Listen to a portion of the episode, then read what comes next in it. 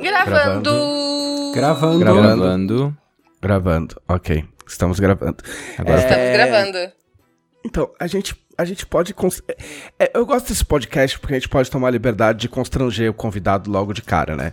Se bem que eu não sei se quando a pessoa vem né, pela segunda vez, ela é convidada. Ah, isso quer dizer então que eu já Então- ultrapassei esse, esse título de convidado, então é isso mesmo? Você tá, você tá ultrapassando, você tá, tipo Tá. assim, no, no batente Limiar. da porta. Limiar, beleza, beleza. É, É, no terceiro exato. você já é de casa. Hum, eu, acho, que- eu acho que quando alguém te mandar tomar no cu no podcast, aí eu acho que já foi. Pô, se pá é hoje então, pô. Pode ser. Pode ser. Faça por onde. Capriche. Muito bom. Mas é que não, é que eu tava, eu, eu tava falando sobre o seu Pedro, o seu Pedroca, no Twitter. E aí a adorável esposa dele, porque a gente vive falando que o Pedroca é sádico.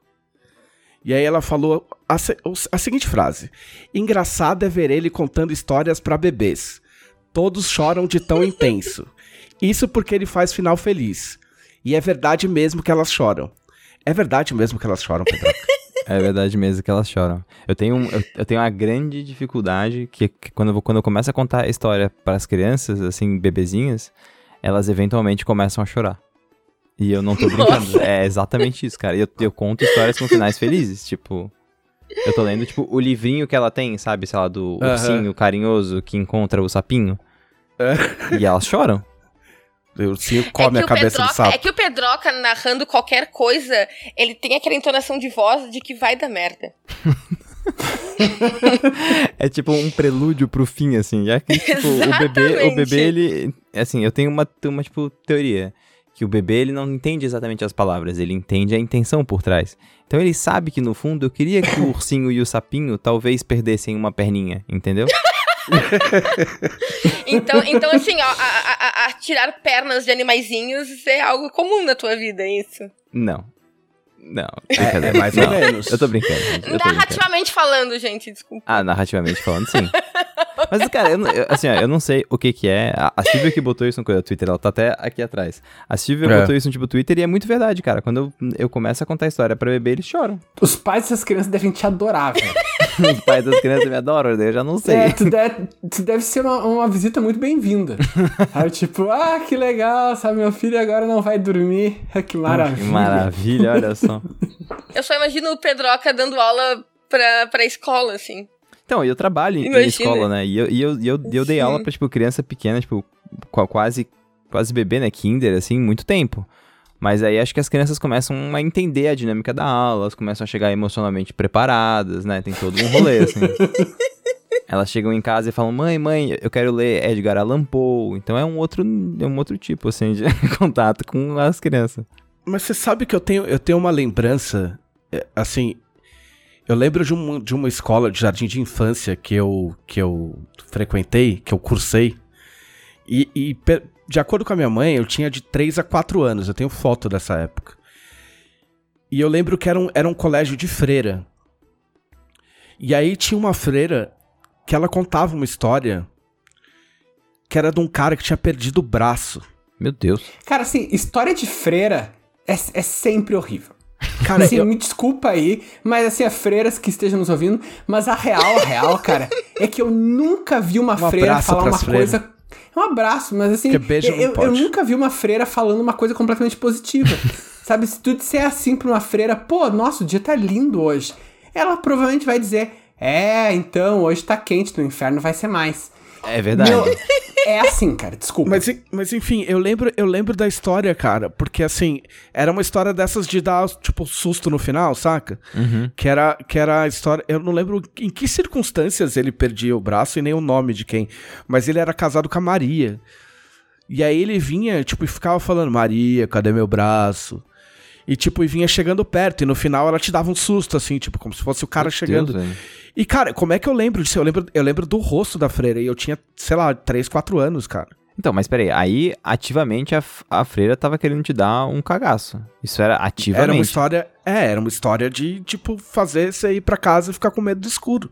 Então, mas o bizarro é que quando eu tô lendo pras crianças, não tem isso, entendeu? É porque tu não é uma freira, cara. Ah, é, pode ser. pode ser. Porque se fosse. Aí você tava na merda. Aí eu tava na merda. Puta É, merda. não ele, mas as crianças com certeza. É. Podcast Dragão Brasil.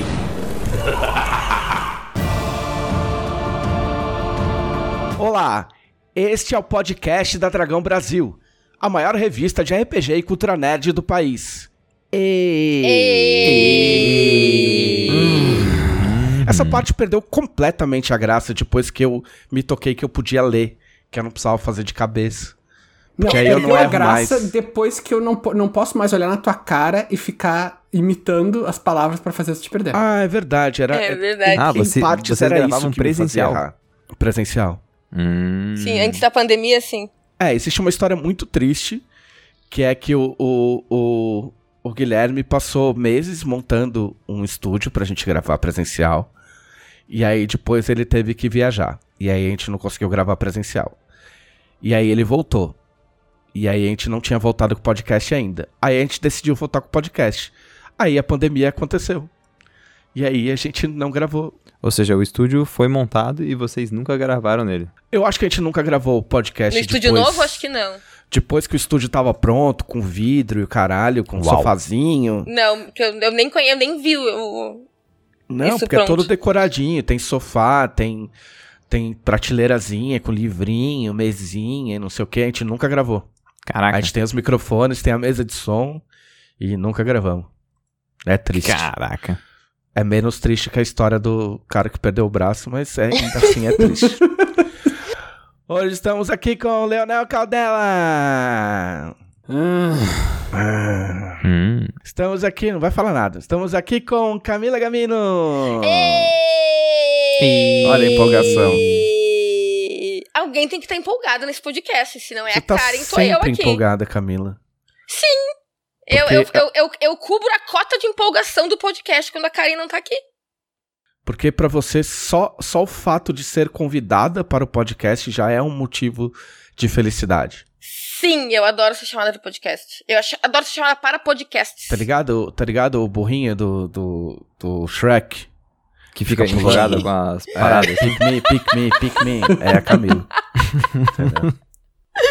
Deixa eu ser uma pessoa maravilha, empolgada horas. Tipo assim, eu só chamo a Camila pro podcast quando eu tenho certeza que não vai dar nenhum problema e, e que eu preciso tirar ela de última hora, porque eu sei que pode causar uma frustração tanto quanto pesada.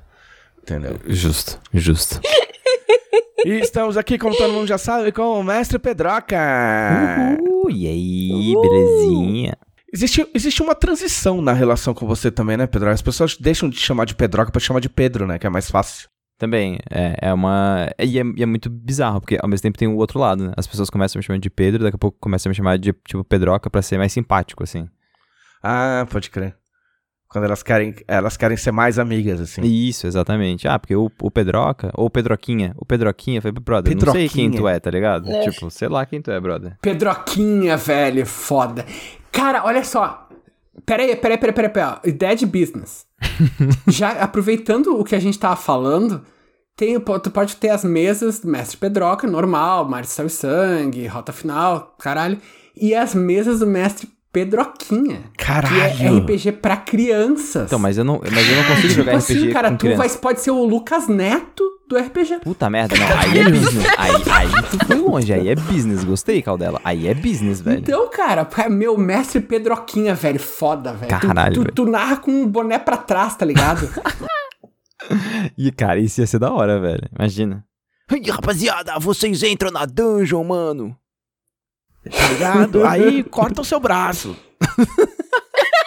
e as crianças chorando assim, "Ah", tá? Muito foda, velho. Imagina o Pedroca dando um tiro na pata da capivara das crianças. Ah, isso é da hora pra caralho. Mano, você vai ficar marcado por isso trauma. pelo resto da vida. Eu, eu, eu vou falar porque você é um cara legal. Eu falei pra Camila, eu falei assim, Camila, nada de ficar falando da pata da capivara. Mas, cara, eu, eu, eu, eu vi a cena, eu vi a oportunidade e a Camila parecia estar tão envolvida com aquela, aquela capivara. Eu falei, cara, é a chance perfeita que eu tenho de, um, fazer a Camila chorar, dois, dar a oportunidade pro Zeva fazer uma coisa mecânica, tá ligado? Em mesa. Pô, ia ser da hora. Ah. Ó, ô Pedro, eu, te- eu tenho, tenho que te dizer uma coisa. Ah, esse lance de matar bicho ele não para de te seguir. É pra sempre. É, né? Ah, aconteceu Aham, com você assim, também, cara. né, Leonel? É, e nem fui eu o culpado, cara. Eu, na- eu, eu não planejei a cena. Eu, eu achei que eu achei que o Beagle e o, o Billy ia, ia morrer. Eu ia tentar matar ele lá pro final. E os caras conseguiram matar ele no meio da, da campanha. Era um velho. cachorro, né, que pulou pra pegar uma Era um granada, é cachorro. isso? Aham. É, então. o negócio ficou tão popular que, assim, eu, eu não ouvi o, o Nerdcast RPG. Mas eu fiquei sabendo e eu sei o que aconteceu. De tão Entendeu? popular que ficou. É, É, então. é. De tão impresso no, no, no, no- na mente pop. No imaginário popular. Imaginário popular. Obrigado. Eu tomei café, eu tomei errado. É, mas, mas cara, o rolê é esse, tipo, quando o jogador começa a chegar na mesa e falar que tem um pet, eu já fico, puta, velho, não posso matar esse bicho, cara. mas daí o jogador bota o pet na zona do perigo. Eu falo, cara, se eu não pelo menos der um daninho nele, que tipo de mestre eu sou? Entendeu? Ó, o- com o Leonel, o, o jeito de proteger o seu pet é faça um gato. Ele É não vai verdade. matar gato. É verdade. Ah, boa. só. Gato tem, tem uma lei nas minhas campanhas que é gato é imortal e invulnerável. Isso levou uma vez a um jogador dizer que ia amarrar vários gatos no corpo, fazendo armadura. O Leonel tem bronca comigo que eu matei um gato num conto. É verdade. Ah, Mas que nunca vai ser tão ruim quanto um dos piores filmes que eu já vi na minha vida, que é o livro de Eli, que começa matando gato. Ah, não, daí é eu coisa não assisto de, é, nada. eu ia falar, daí é coisa de, tipo, mau caráter. Sim. uhum. Eu não assisto Nossa. nada que tenha bicho morrendo. O Chernobyl lá, que todo mundo falou super bem, eu não assisto porque eu tô ligado que tem um terceiro ou quarto episódio que é só isso aí. Aí eu falei, não, nem É, fudeu. o meu, assim, eu adoro, adorei Chernobyl, mas primeiro é uma coisa que eu não tenho a menor vontade de rever, e segundo, aquele episódio é uma das coisas mais pesadas que eu já experimentei em termos de ficção. Caraca, Ah, não, eu não tô- vi ainda, preciso ver. Assim, cara, é... eu, sei, eu sei o contexto do negócio, mas tipo, não. Só não. Como a gente chegou nessa vala? Logo no começo do podcast. Nossa, não sei, é dark, a Cara, parada é é dark. o, é, o, é o Pedroca, velho. Não, é o, Pedro, não, o é, Pedroca não sou eu não, é as pessoas que puxam, velho. É, É, é cara. verdade. Eu não trouxe um assunto dark Nossa. até agora. Até agora, o podcast tem uma hora e meia, de, entre uma hora e meia e duas horas. Tem muito tempo Puta que pariu, fudeu. pra você matar alguém. Aqui. A gente vai sair do tipo podcast com uma pessoa a menos, tá ligado? Quem falta, quem falta apresentar? Falta só apresentar eu? É. Ah, eu, JM Trevisan, editor do Dragão Brasil, foda-se, grande merda. É, tô até triste já. Caralho. ô, ô, Leonel, explica aí o que que é Dragão Brasil, vai que eu vou chorar um pouco. A Dragão Brasil é a melhor revista de RPG e cultura nerd do país. Do país? É do país. Assim, Caralho. eu não vou dizer que é a melhor do mundo, porque em termos internacionais ela sempre será empatada com a nossa irmã Cubo Gelatinoso Moçambique. Grande, como já Mas, mas ah, a Dragão Brasil tem mais de 100 páginas todos os meses de RPG, de coluna, de resenha de filme trash. Tem a minha coluna que só aumenta, daqui a pouco vai ser 100 páginas de coluna do Leonel, que, que é com dicas para mestre e para escritores iniciantes. Tem coluna do Caçaro, que é a. Assim, eu não, não tô exagerando, deve ser uma das colunas mais longevas das revistas brasileiras. Porque existe desde 94. Meu Deus. Então, põe aí, tipo, 26 anos. Foi de 94 até 2005. Aí depois teve na, teve na, na Dragon Slayer, não? Teve na Dragon Slayer. Na Dragon Slayer tinha, tinha dicas de mestre e tinha toolbox já, que era minha. Ah, é verdade. Verdade. Então você tá nesse páreo aí também. É, pois é. Como É, daqui, uns, daqui uns 15 anos eu chego, eu chego lá, cara. É, é porque como não tem... A, a concorrência é pouca. A concorrência existe hoje em dia, mas ela é pouca. Né? E é pouco longeva. Então qualquer coisa que a gente fizer é, tipo, é muito longevo. Ah, isso é verdade. É muita Mas a distância. real é que hoje em dia a concorrência é, é legal, é gente fina. É. Teve uma época em Também que a concorrência era tipo, tipo, quem sabe capanga de, de desenho animado, sabe, J. Joe. Que era só uns caras que apareciam assim, é, pra anarquizar e faziam merda e, ca- e morriam É, instantâneos. isso é, isso é real. Mas tinha a lei, a lei dos três números. A lei dos- das três edições. É, Ela sa- a verdade. revista saía, durava três edições e acabava. Porque era Mas, o tipo, tempo que. Dá pra dizer que é uma competição? Não, né? Ah, na época é- era. Na época na época tinha era isso. porque tinham, ti- existiam grupos rivais que tentavam fazer revista, Ah, entendeu? Tinha uma coisa Tipo, meio tipo Rival Magazines of Brazil. É, assim. tinha, um- tinha um lance de, de, de filosofias. Vamos chamar de filosofia só pra equiparar um pouquinho, pra não ficar tão. De filosofias de como fazer as coisas, entendeu? Tipo, Vamos falar disso, mas parênteses. É. E a Dragão Brasil custa apenas 7 reais a assinatura básica. É a coisa mais barata que o dinheiro pode comprar, que tu ainda tenha qualquer tipo de benefício e de, de prazer. Porque, honestamente, tu até, até uma passagem até pode ser mais barata. Mas, assim, meu, tu não vai curtir, tá ligado? No máximo, tu vai chegar de um ponto ao outro. Tem, tem a possibilidade de ser uma merda. Não, mas o aí você pessoal não vai volta. tá, ó, Você vai e E não volta. aquela, é, que a gente diz, tu não Pode volta. crer, cara. Pode crer. Então, nem isso. É verdade, cara. Nem isso. Né? En- Então, e com. e- inclusive, eu acho errado, eu acho que a gente devia ter aumentado esse preço há tempos, mas. Felizmente não sou eu que tomo essas decisões. Não, pois é, é assim, enquanto não aumentar, e não há previsão de aumentar, quanto mais o tempo passa, mais barata a revista fica, porque tudo É aumenta real. menos a Dragão Brasil. O Olha que só. significa que É se você apoia mais tempo, você tem mais riquezas acumuladas, porque agora, né, você pagou menos e agora vale mais, e aí, portanto, você tem mais dinheiro em Dragões Brasil. É isso mesmo? Exatamente. É verdade. Exatamente. E tu pode assinar a Dragão Brasil, tendo acesso a todo esse conteúdo em apoia.se barra Dragão Brasil. E quem assina a Dragão Brasil no nível mais alto, por apenas irrisórios 20 reais, participa do grupo dos conselheiros, que pode mandar perguntas, mas as perguntas a gente só vai falar delas mais tarde quando a gente respondê-las. Então, fale das filosofias de Não, eu não fazer vou falar disso, que essa, essa época era uma merda. É, o, que eu, o que eu queria complementar é que na, no grupo também você. Às vezes a gente aparece e posta uns bagulho que ninguém viu, entendeu? Tipo, pedaço de texto do Tormenta 20 que não saiu. Ó, agora há pouco um rapaz pediu pra mim, ele falou, pô, será que não tem. Alguém não tem o template da Gazeta, da Gazeta do Reinado? É, e aí eu postei, tipo, só, só o vazio, né? Pro cara poder preencher que ele queria pra poder fazer o jornal dentro da campanha dele. E aí eu postei um, um JPG, essas coisas só no. Pô, isso é massa, velho. É, essas coisas é só dentro do, do grupo dos conselheiros. Também é o único grupo que eu participo dentro do Facebook, né? E Verdade. já tá bom demais. Entendeu? Então é o esquema. Tem uma outra coisa que eu preciso falar, senão a Karen me mata. A Karen que está de férias. Boas férias, Karen. é, que está tendo uma promoção no site jamboeditora.com.br, né?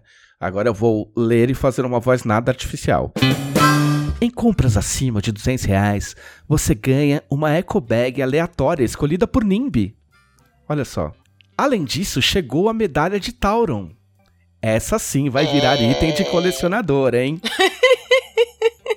e é bom lembrar, é o último final de semana dessa promoção da Eco Bag. Então não perca! Corra já! Já é sexta-feira, inclusive. Você está na Ô, fala- sexta-feira, então está quase acabando mesmo. É Ó, verdade. vou falar, vou falar uma- um dado real aqui. Essa Eco Bag é o produto da Jambô mais popular com não RPGistas, não nerds, não leitores de quadrinhos, não leitores de mangá, não nada. Porque a minha mãe quer, a minha sogra adorou, uma prima da minha, da minha esposa que não joga nada disso já pegou uma pra ela e tá usando normalmente. Cara, é é um negócio que as pessoas curtem. Então tu pode, inclusive, dar de presente Eco Bag para o não nerd na sua vida. É porque é desenho bonito, todo mundo gosta de desenho bonito. Quem não gosta de desenho bonito? Isso é verdade, É verdade. Isso aí. Não é verdade? cara. É verdade. Não precisa ser jogador de RPG pra gostar de um desenho bonito. Vamos ao momento tradicional, que é o que vocês fizeram na semana passada. Não tem mais piada. É. Leonel Caldela. Então, eu não fiz absolutamente nada na semana passada, porque minha vida é vazia e desprovida de significado. Mas eu vou aproveitar esse momento, que esse microfone, para falar de algo que aconteceu aqui em casa, que é um achievement muito grande da minha esposa, a Emília. Ela oficialmente é uma autora publicada na Alemanha. É verdade. Uh, que irado, é parabéns. verdade. Porra, massa. Emília. Explico. O, a Emília fez ah, um doutorado duplo. Ela fez ah, um doutorado em Direito Penal, saindo com dois títulos. Um título de doutora brasileiro e um título de doutora alemão. Tipo, ela é doutora plena para uma universidade alemã. Só que pra tu ah, portar o título de doutor na Alemanha, pelo menos na área do direito penal, tu precisa publicar tua tese em forma de livro. E ela submeteu a tese para uma, uma editora e foi aceita e tá agora a- tá no prelo, né? Tá, tá na gráfica, tá pra, tá pra sair, mas o livro já foi anunciado, já dá pra clicar lá no site. Não sei se já dá pra comprar, mas enfim, tá lá. Capa, inclusive feita por um certo senhor Guilherme Desvalde. Que, e é, Oh. assim, a capa é muito mais bonita que todo o resto do catálogo da editora, cara. É tipo. Sério mesmo? É, tipo, é brutalmente diferente, assim. Aham. É porque, assim, isso aí, isso aí eu não tô nem. ah, eu, eu falei de arreada, mas mesmo sem maldade, assim. É uma editora muito voltada pra a pesquisa acadêmica mesmo. Sim. E muitas vezes o pessoal da academia cagou pra, pra estética. Você sabe, tem livros, tu vê, tu vê livros super prestigiados que é literalmente a capa em branco com o título, sabe, escrito numa fonte genérica e é isso. E essa editora até ela dava vários templatezinhos assim pra tu fazer o teu livro de uma maneira que não seja uma capa branca com o título em Word assim. Só que como o Guilherme fez a diagramação do livro, ele com seu perfeccionismo característico descartou tudo isso e fez a capa do zero e ficou muito foda, cara, ficou muito bonito. Ah, que massa. Que animal. E é isso, cara, tá? Então, quem. Ó, é- é- talvez seja um subset um pouco específico de, de ouvintes, mas quem, quem lê alemão e, sabe, for um pesquisador de direito penal na área de lavagem de dinheiro, e tu sabe, tá aí a dica, sabe? onde, que, onde que eu compro se eu quiser comprar? Deixa eu ver aqui, cara, que o. O, o, o nome da, da editora é tipo um nome em alemão. As pessoas não vão conseguir. Sério? É, vai ser um pouco Nem complicado. imaginei. Ó, deixa eu, deixa eu ver aqui, eu vou, vou, vou ver o nome. Vamos ver como é que tá a pronúncia de alemão do Leonel. Vai estar tá ótimo, porque eu não falo alemão, eu não vou entender, não vou saber se tá ruim, se tá bom. Vocês podem ir em www.felagdrkovac.de Do, Dr. Kovac eu entendi, hein? e daí vocês digitam ali Strafbarkeit der Geldwäsche in Brasilien und in Deutschland. Ah, brasileiro E assim, ó, alemão. É alguma Exa- coisa brasileira e exa- alemã. De- No Brasil e na Alemanha. É, então, assim, ó, ah, eu quero pedir desculpa pela minha pronúncia para especificamente um dos nossos ouvintes, que é o Pedro Martins. Eu sei, Pedro, eu, eu me perdoa pelo que eu fiz com a língua que toma tanto. Mas, assim, é, foi o que deu pra arranjar. Não, aparentemente tem, eu tenho pelo menos um seguidor que mora na Alemanha, porque alguém falou alguma coisa. Ah, eu sonhei. Eu sonhei que eu tinha que eu ia pra Alemanha a trabalho. E o cara falou: "Pô, quero ver vocês aqui no salão, na no, na feira do livro e tal, não sei o que. Então, pelo menos, né, se ele ouvir o podcast, pelo menos mais alguém que vai entender a gente tem. Olha que legal. Que alegria legal. Ok. É... Camila Gamino. Eu. O que que eu fiz a semana que passou? Eu fiz algo que eu não fiz as outras semanas, que é jogar RPG. Hum. Ah. Porém, eu nem joguei tanto RPG semana passada. Porque Quantos eu joguei acho foram? que só Quantas quatro ou cinco meses, porque eu tive que cancelar três semana passada. Uma por causa de uma reunião e duas porque eu tava doente, elas eram no mesmo dia e eu tava ruinzinha. Então eu nem joguei tanto RPG assim na semana, essa semana que passou, Uhum. infelizmente. Mas eu vou falar de uma coisa diferente que eu fiz que não foi jogar RPG. O quê? Uma delas foi ficar sem internet por dois dias, Ah, sim. Obrigado, viu? Claro. Valeu, Né? claro. Né? Eu sei a sua dor. É. Eu, eu lembrei muito de outra? vocês. E a outra foi começar a jogar dois joguinhos no computador. Um deles foi Fall Guys, que é Sim, um que é- joguinho muito divertido. Olimpíadas do Faustão The Game. É muito bom. É, Todo mundo exatamente. tá falando tu é desse uma, Fall Guys, tu cara. é uma eu, salsichinha colorida nas Olimpíadas do Faustão. assim, ó, eu, eu achei uma traição que esse não é uma adaptação oficial do seriado Duro na Queda dos anos 80, com Lineages. Nossa, foi longíssimo. Caralho, tu fosse longe mesmo, velho. Não, é Olimpíadas do Faustão The Game. As pessoas estão. Muitas Carai. pessoas estão jogando porque basicamente o que você tem que fazer é apertar pra frente. E, E vai. mexer o mouse. E mexer o mouse de leve. Mas o É, exatamente. maneiro. Muito de leve. O maneiro, na real, eu penso assim que o maneiro é o rolê de tu tá vendo um monte de gente se fudendo do, do teu lado. E aí quando Sim. você se fode, você pensa de todos os outros que você riu. Entendeu? Sim. É, não, sim. Porque cada partida tem 60 bonequinhos. São Nossa, 60 mano do pessoas céu. online jogando.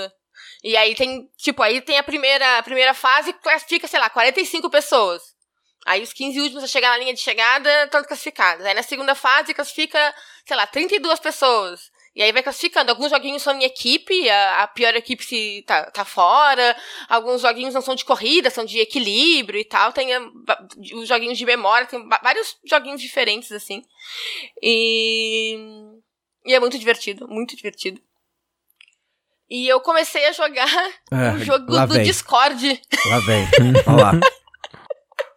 Comecei a jogar um jogo de Discord, que é que você joga com um bot no Discord, que é praticamente colecionar figurinha, mas são figurinhas de waifus. A Camila foi Ok. sugada Casa. pelo Discord. A Camila foi absor- absorvida pelo Discord. Fui. o Discord é minha Camila. nova casa. Discord é um documento de Word e um radinho de pilha. não existe Discord, Camila. Sabe, vocês são... As pessoas não estão falando contigo. Tu pode estar ouvindo o Sérgio Zambiase falando, ele não tá conversando contigo no Discord. Não, o mais louco, que eu não sei se foi ontem ou, ou, ou hoje, um cara no Twitter falou exatamente a mesma coisa que você fala. Ele fala, meu, aquilo lá é, um, é, um- é algum programa bizarro, tipo, feito nos anos 80, tá ligado? Tipo, que eu não consigo entender. Eu acho que eu fiquei velho mesmo, tá ligado? Tipo, igualzinho você fala. Não, mas, o é que é é muito que bom. tá, cara. O- uma coisa, eu admito as coisas que eu sou velho demais pra entender, tipo, sei lá, TikTok, sabe? Isso aí, pá, realmente, é coisa de jovem. Isso Agora, qualquer o pessoa Dis- com mais de 20 anos não entende o TikTok. Exato. Agora, o Discord, eu concordo com, com esse senhor anônimo. Ele não é. Não parece um programa novo pra jovens. Ele parece aquelas coisas, sabe, do computador amiga. Sabe? Tipo, um negócio mega, mega arcaico que tu. Não, não, tu tem que botar o código aqui. Daí tu põe a fita cassete, espera carregar, vê se vai dar certo. Daí tu conecta na BBS. Meu, é, é um inferno aquilo, cara. Porra. Vai, conta, cara. Muito bom. Não, o que acontece? É um joguinho, na verdade não tem só waifus, mas eu só pego menininhas no joguinho. E, tipo, a cada hora tu pode. É como se tu abrisse um pacote de figurinhas, sair as figurinhas dos- de personagens de tudo, assim: anime, jogo, série, filme, livro, ah, Pokémon, assim, de tudo. Sabe? Objetos de jogos. É, é uma, uma loucura. Tá, mas tu coleciona como? Aí, aí assim, ó, ah, elas aparecem com um coraçãozinho embaixo. E tu, quando tu escolhe uma, tu clica no coraçãozinho e tu casa com aquele personagem. E aí tu começa a montar o teu arenzinho. Ah, é um vários jogo personagens. de harém. Tá. Tá ficando É um esquisito jogo que tu vai montando o Tá teu esquisito, arenzinho. Tá ficando esquisito. Não, tu vai casar. A cada três horas tu pode casar com um personagem. Então tu casa com muitos personagens. E é isso. E não pode. E, e- e- e, tipo, não, não, não tem repetido, assim. Quando alguém pega um personagem, ninguém mais pode ter aquele personagem. Então, tu, ganha, tu junta dinheirinhos também. Então, tu pode comprar personagem de outras pessoas, tu troca. Então, enfim. É. E é muito legal. Então, o nome desse jogo é Shake, sabe, corrupto dos países Simulator. Ok. Mas Tem É estranho isso, cara.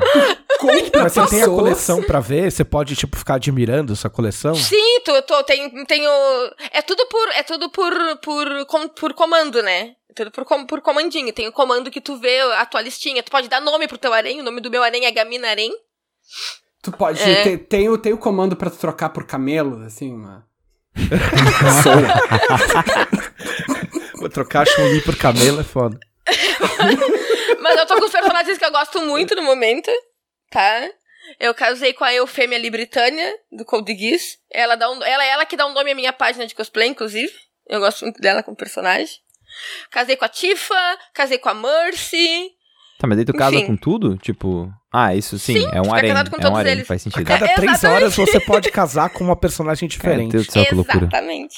Aí se tu, É. não, se tu, aí, se tipo, ah, tá acabando a hora, vai virar. Aí tu só casa com alguém que tu, com qualquer um pra não perder aquela, aquele, aquele ponto.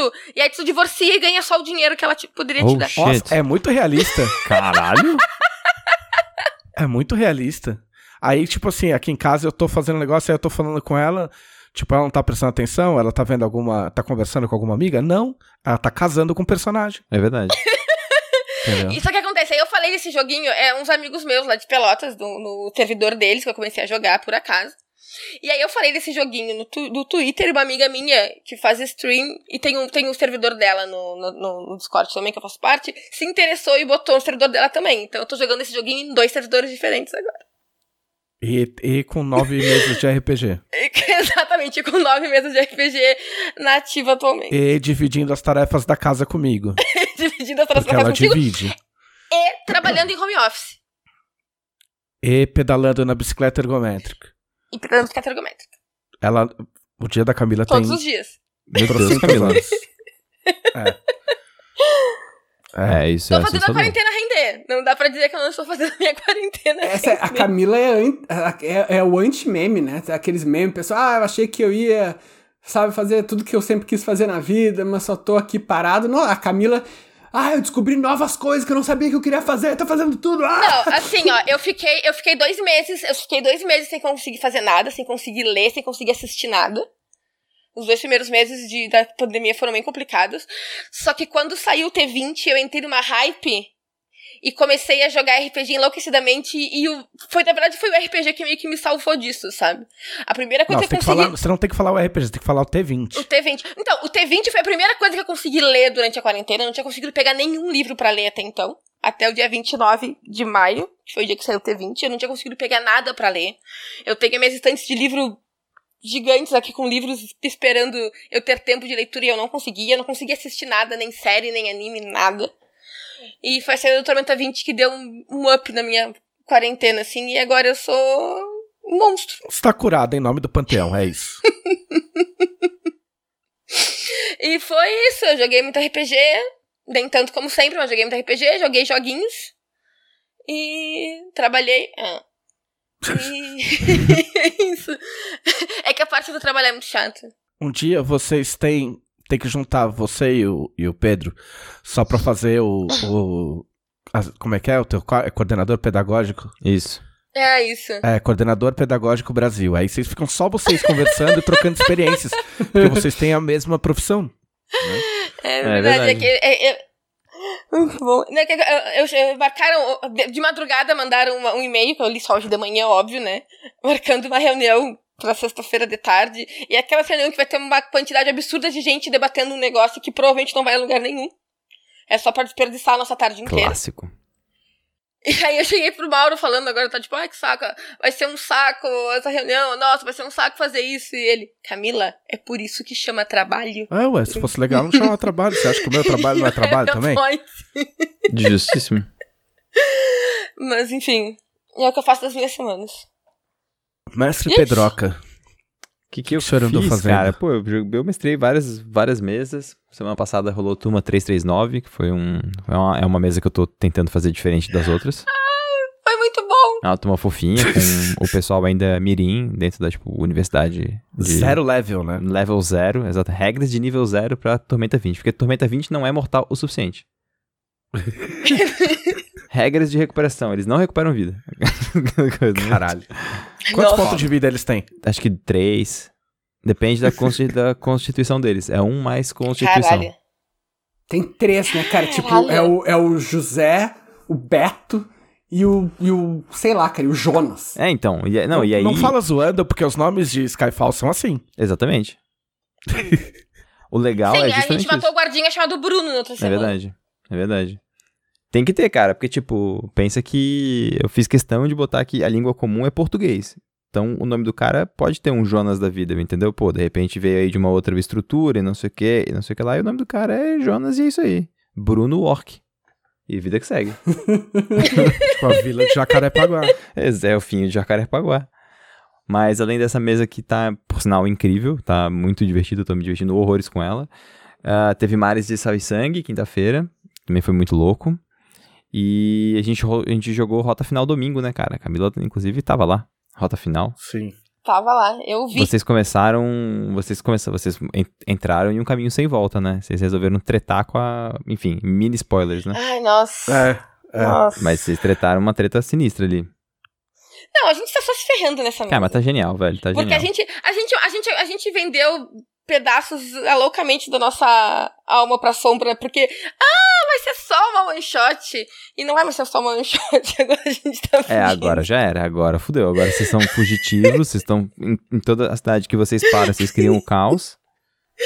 E vocês são oficialmente o grupo mais caótico de Opaf, assim, tipo. Ai, a Tiki só queria ser uma heroína. É, não, já era, Tiki já era. Mas, cara, tá- essa, essa aventura tá muito massa, tá muito legal também ah, pelo, pelo contato com, com, com Caíto e Leandro, assim, acho que não só por, por eles serem pessoas engraçadíssimas, mas porque eles estão com aquele frescor de voltar a jogar, tá ligado?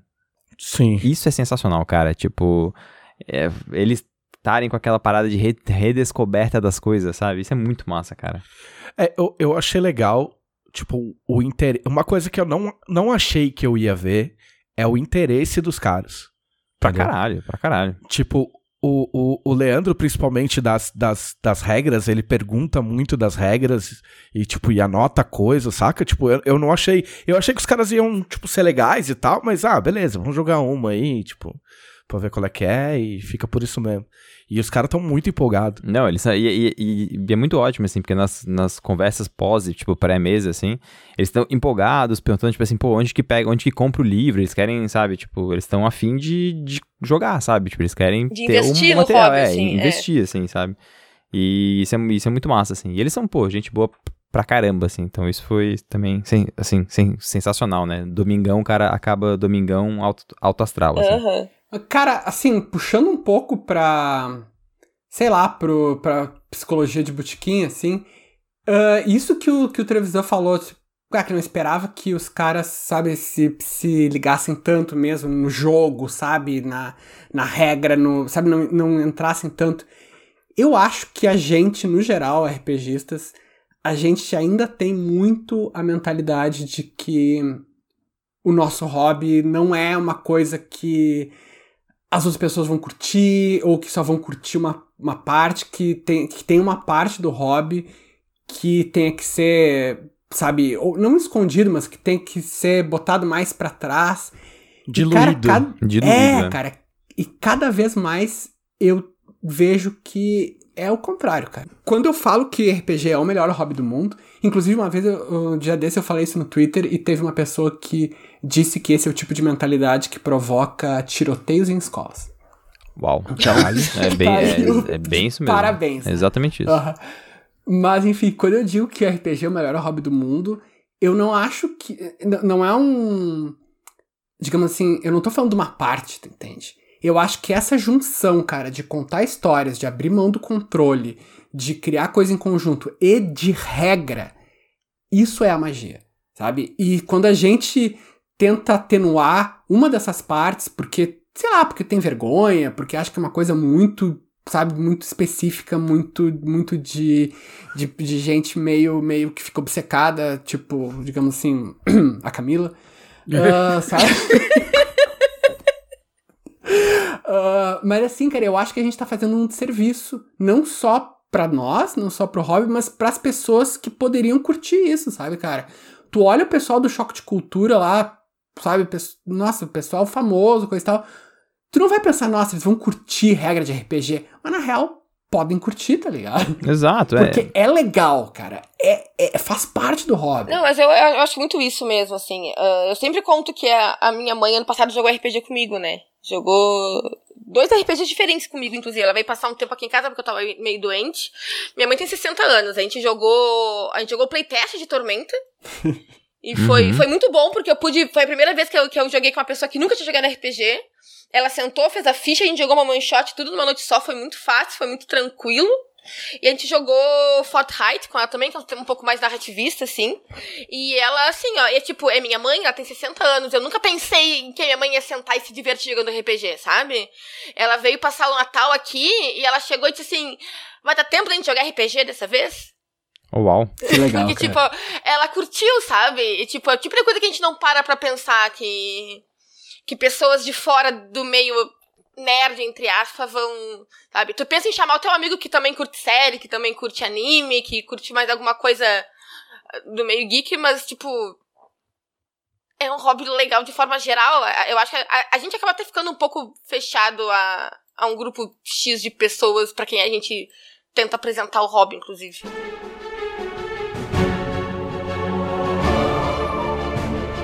É, eu- tô, eu tô nessa cruzada, velho. Eu tô no modo. Você, já, você conhece, tipo, iniciativa Skyfall por causa disso, assim. Tipo, Nick Fury do tipo, RPG nacional por causa disso.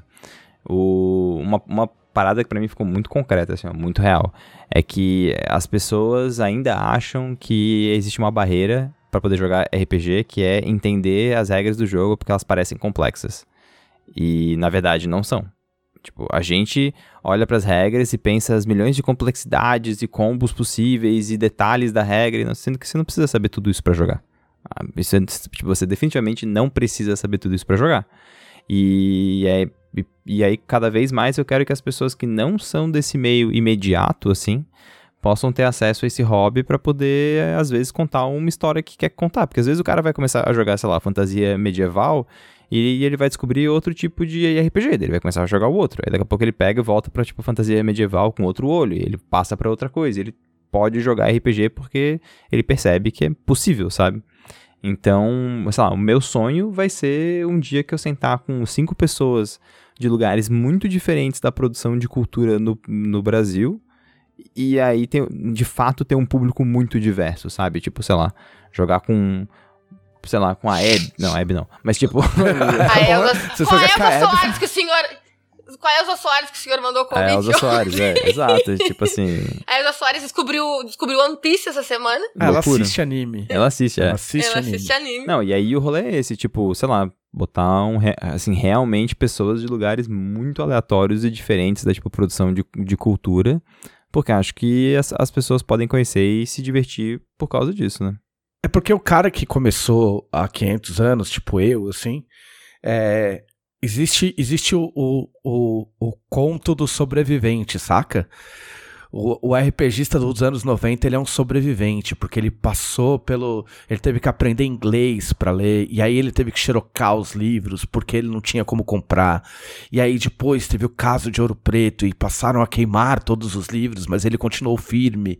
E aí ele virou um adulto, e mesmo com a família, ele continua. Sabe, tipo. O guerreiro que manteve a chama do RPG acesa, saca? Sim, mas assim, sabe uma coisa que é muito real? A gente, a gente tem isso porque. E aí eu vou passar. Eu, eu, vou- eu vou, vou pra um papo filosófico bizarro, tá? Porque o ser humano gosta de falar que sofreu. E, e isso é uma. E, e muitas vezes a gente fala isso como uma, uma, uma conquista, sabe? Tipo, nossa, eu estava lá e eu sofri quando era difícil. Veja só como foi o meu sofrimento pra você entender a magnitude do que é isso que está na sua frente. Sendo que, velho, na real, são regrinhas de um jogo de faz de conta. E tudo bem ser só isso, entendeu? E aí. Sim. E assim, cara, ah, eu, eu concordo com, com o que o Trevisan falou, sabe? A gente tem essa percepção realmente, como era difícil. Mas, quando eu comecei, em 92, foi, ah, eu ouvia isso do pessoal que já tinha começado há mais tempo, sabe? Nossa, agora é muito fácil, sabe? Porque agora tá sendo publicado GURPS em português. Tipo, nossa, a gente não tinha. Sabe, tu tinha que. Tu, tu dependia do teu amigo que o pai dele ia, sabe, tinha ido pra, pra Europa e comprava o DD em português de Portugal. Tipo, é- era essas histórias, sabe? Mas assim, cara, além, além de tudo isso, eu acho que tem. Eu concordo com, com o Pedro, né? Tem o mito de que a gente sofre, né? A gente, a gente valoriza o próprio sofrimento, mas eu acho que também tem, ah, sei lá, uma certa vergonha, sabe? Tipo, de dizer, eu não. Essa pessoa que eu que eu admiro muito, ou essa pessoa que tem um, estilo de vida muito diferente do meu, eu acho que ela não vai, não vai ficar tão investida quanto eu. E eu acho que RPG é pra. Quando, sabe, a gente fala RPG pra todo mundo, cara, eu acho que RPG é pra todo mundo. É o que a Camila falou, sabe? Pra mãe dela de 60 anos, sabe? Pra. Tipo, não, não é um, um hobby de nicho. É um hobby de nicho no sentido de que não é uma coisa tão, tão famosa quanto videogame, mas eu acho que é uma coisa que todo mundo pode curtir. É, e aí, Sabe, e, não- e aí para mim pega num ponto muito específico. Todo mundo gosta de contar histórias. Exato, cara. Você, não não sei se vocês viram um seriado do início dos anos 2000, que era Freaks and Geeks, Uh, com certeza. que era Não. era muito, que eu adorava. Eu sei Só que é do temporada. Jude Apatow, né? Isso, era do Judd Apatow. Era, é o seguinte, era a história de dois irmãos, a irmã mais velha entrava pro grupo dos freaks do colégio, né, pro pessoal que era visto como marginal, e o irmão mais novo era dos geeks, né, que era o pessoal nerd. E tá, a tempo- a temporada acompanha as histórias deles, coisas de adolescente e tal.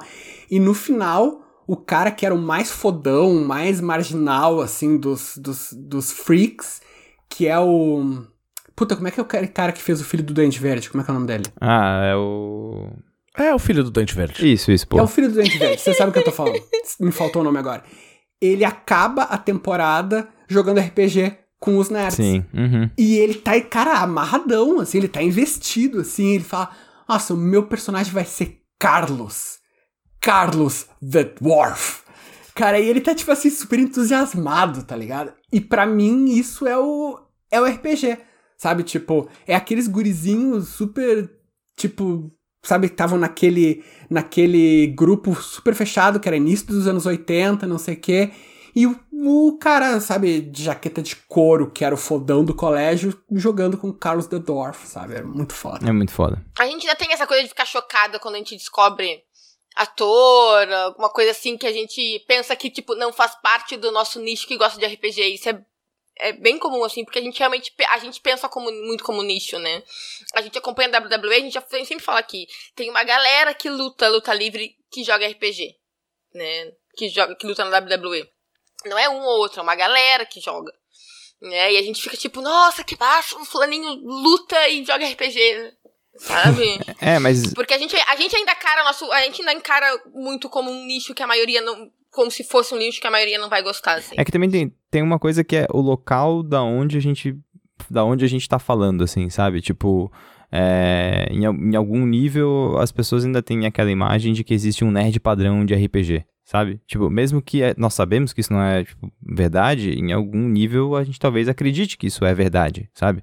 E que aquela pessoa que não entra nesse, nesse estereótipo que a gente tá criando na nossa cabeça, ela não vai gostar.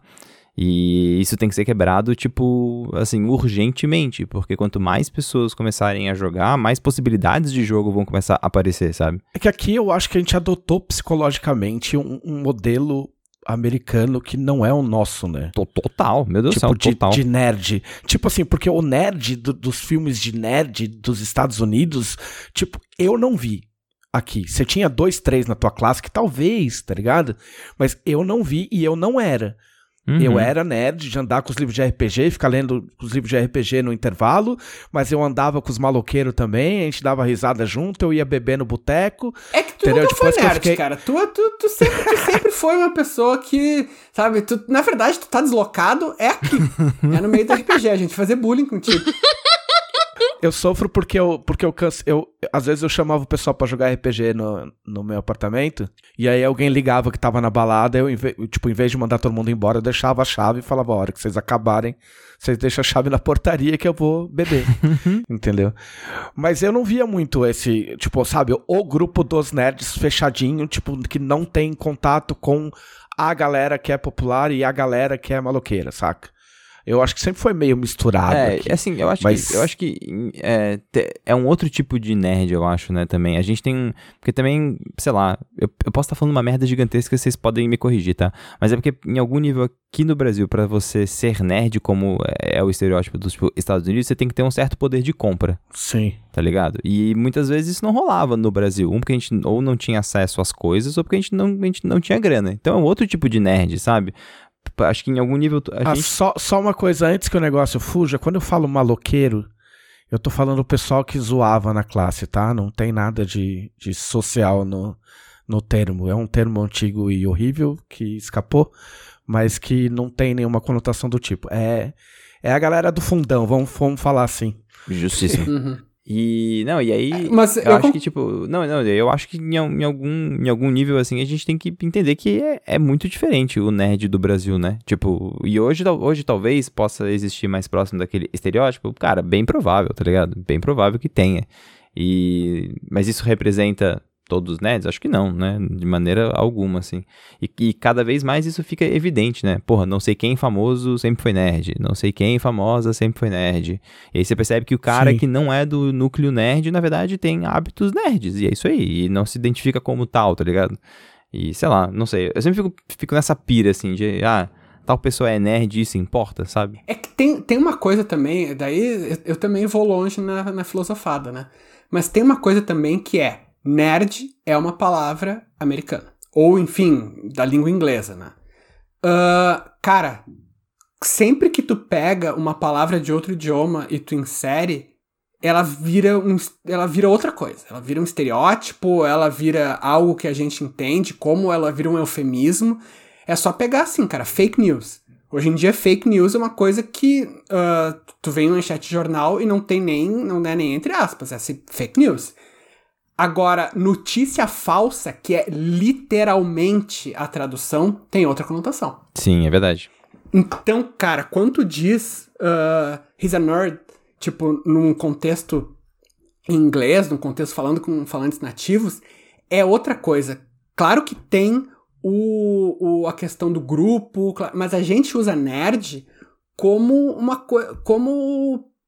Como é que eu vou dizer? É, é quase uma bandeira, né? E pra ele sempre teve assim, nerd foi era uma palavra ah, pe- ah, pejorativa. Né? Tipo, tava vendo o The Office hoje e estavam se arriando que a personagem principal lá, a Pam, she's a dork. Sabe que dork é quase o equivalente a nerd, né? Tipo, é uma bobona, sabe? É uma, uma desajeitada. E eles. A gente não tem uma, uma palavra pra isso, sabe? Se a gente chama de nerd, não é a mesma É coisa. verdade. Então, não adianta tu dizer assim, ah, o nerd. Sim, o, o- quando a gente vê num filme os caras se chamam de nerds, é porque eles estão sendo xingados. E hoje em dia, claro, isso foi uma palavra que virou, virou um sinônimo, né, de cultura pop, coisa e tal. Mas, em geral, nesses filmes, tu via que os caras estavam simplesmente sendo xingados, sabe? É a mesma coisa, tu não vai dizer, tipo, ah, o cara é um, é um, sei lá, nem consigo, não consigo pensar uma coisa que não seja extremamente ofensiva em português. Mas digam, vai, o cara é CDF. Era CDF, Tipo, é. Era é CDF, CDF. antigamente. CDF. Porque eu, tô- eu tava É, tentando lembrar do que, que me chamavam quando. Mas eu não era CDF, porque CDF é, incluía tirar notas altas. Tipo, eu fui CDF quando eu era mais novo. Quando- na, na minha adolescência eu já não era mais CDF, eu já ficava. No meu, faltava no em meu aula. colégio, é, era muito engraçado, no meu colégio chamavam de crente.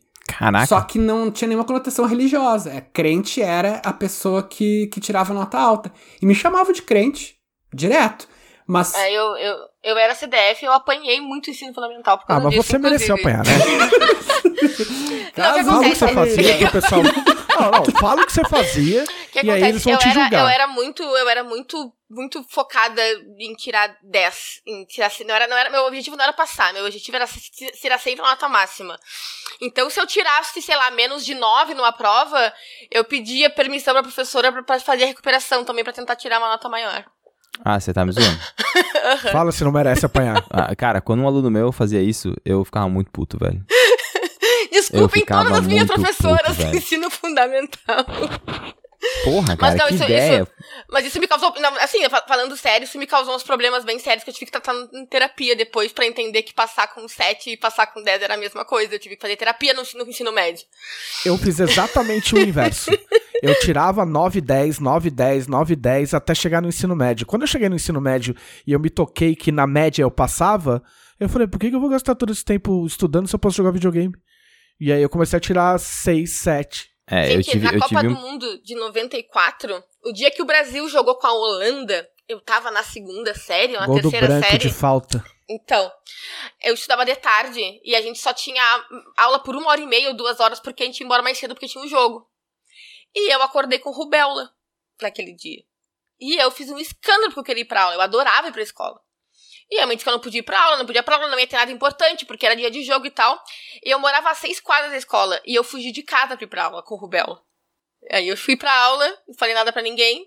Entrei em aula, deu 15 minutos, meu pai bateu na, na sala furioso e me arrastou de volta pra casa. Até porque né, eu ia contaminar minha turma inteira.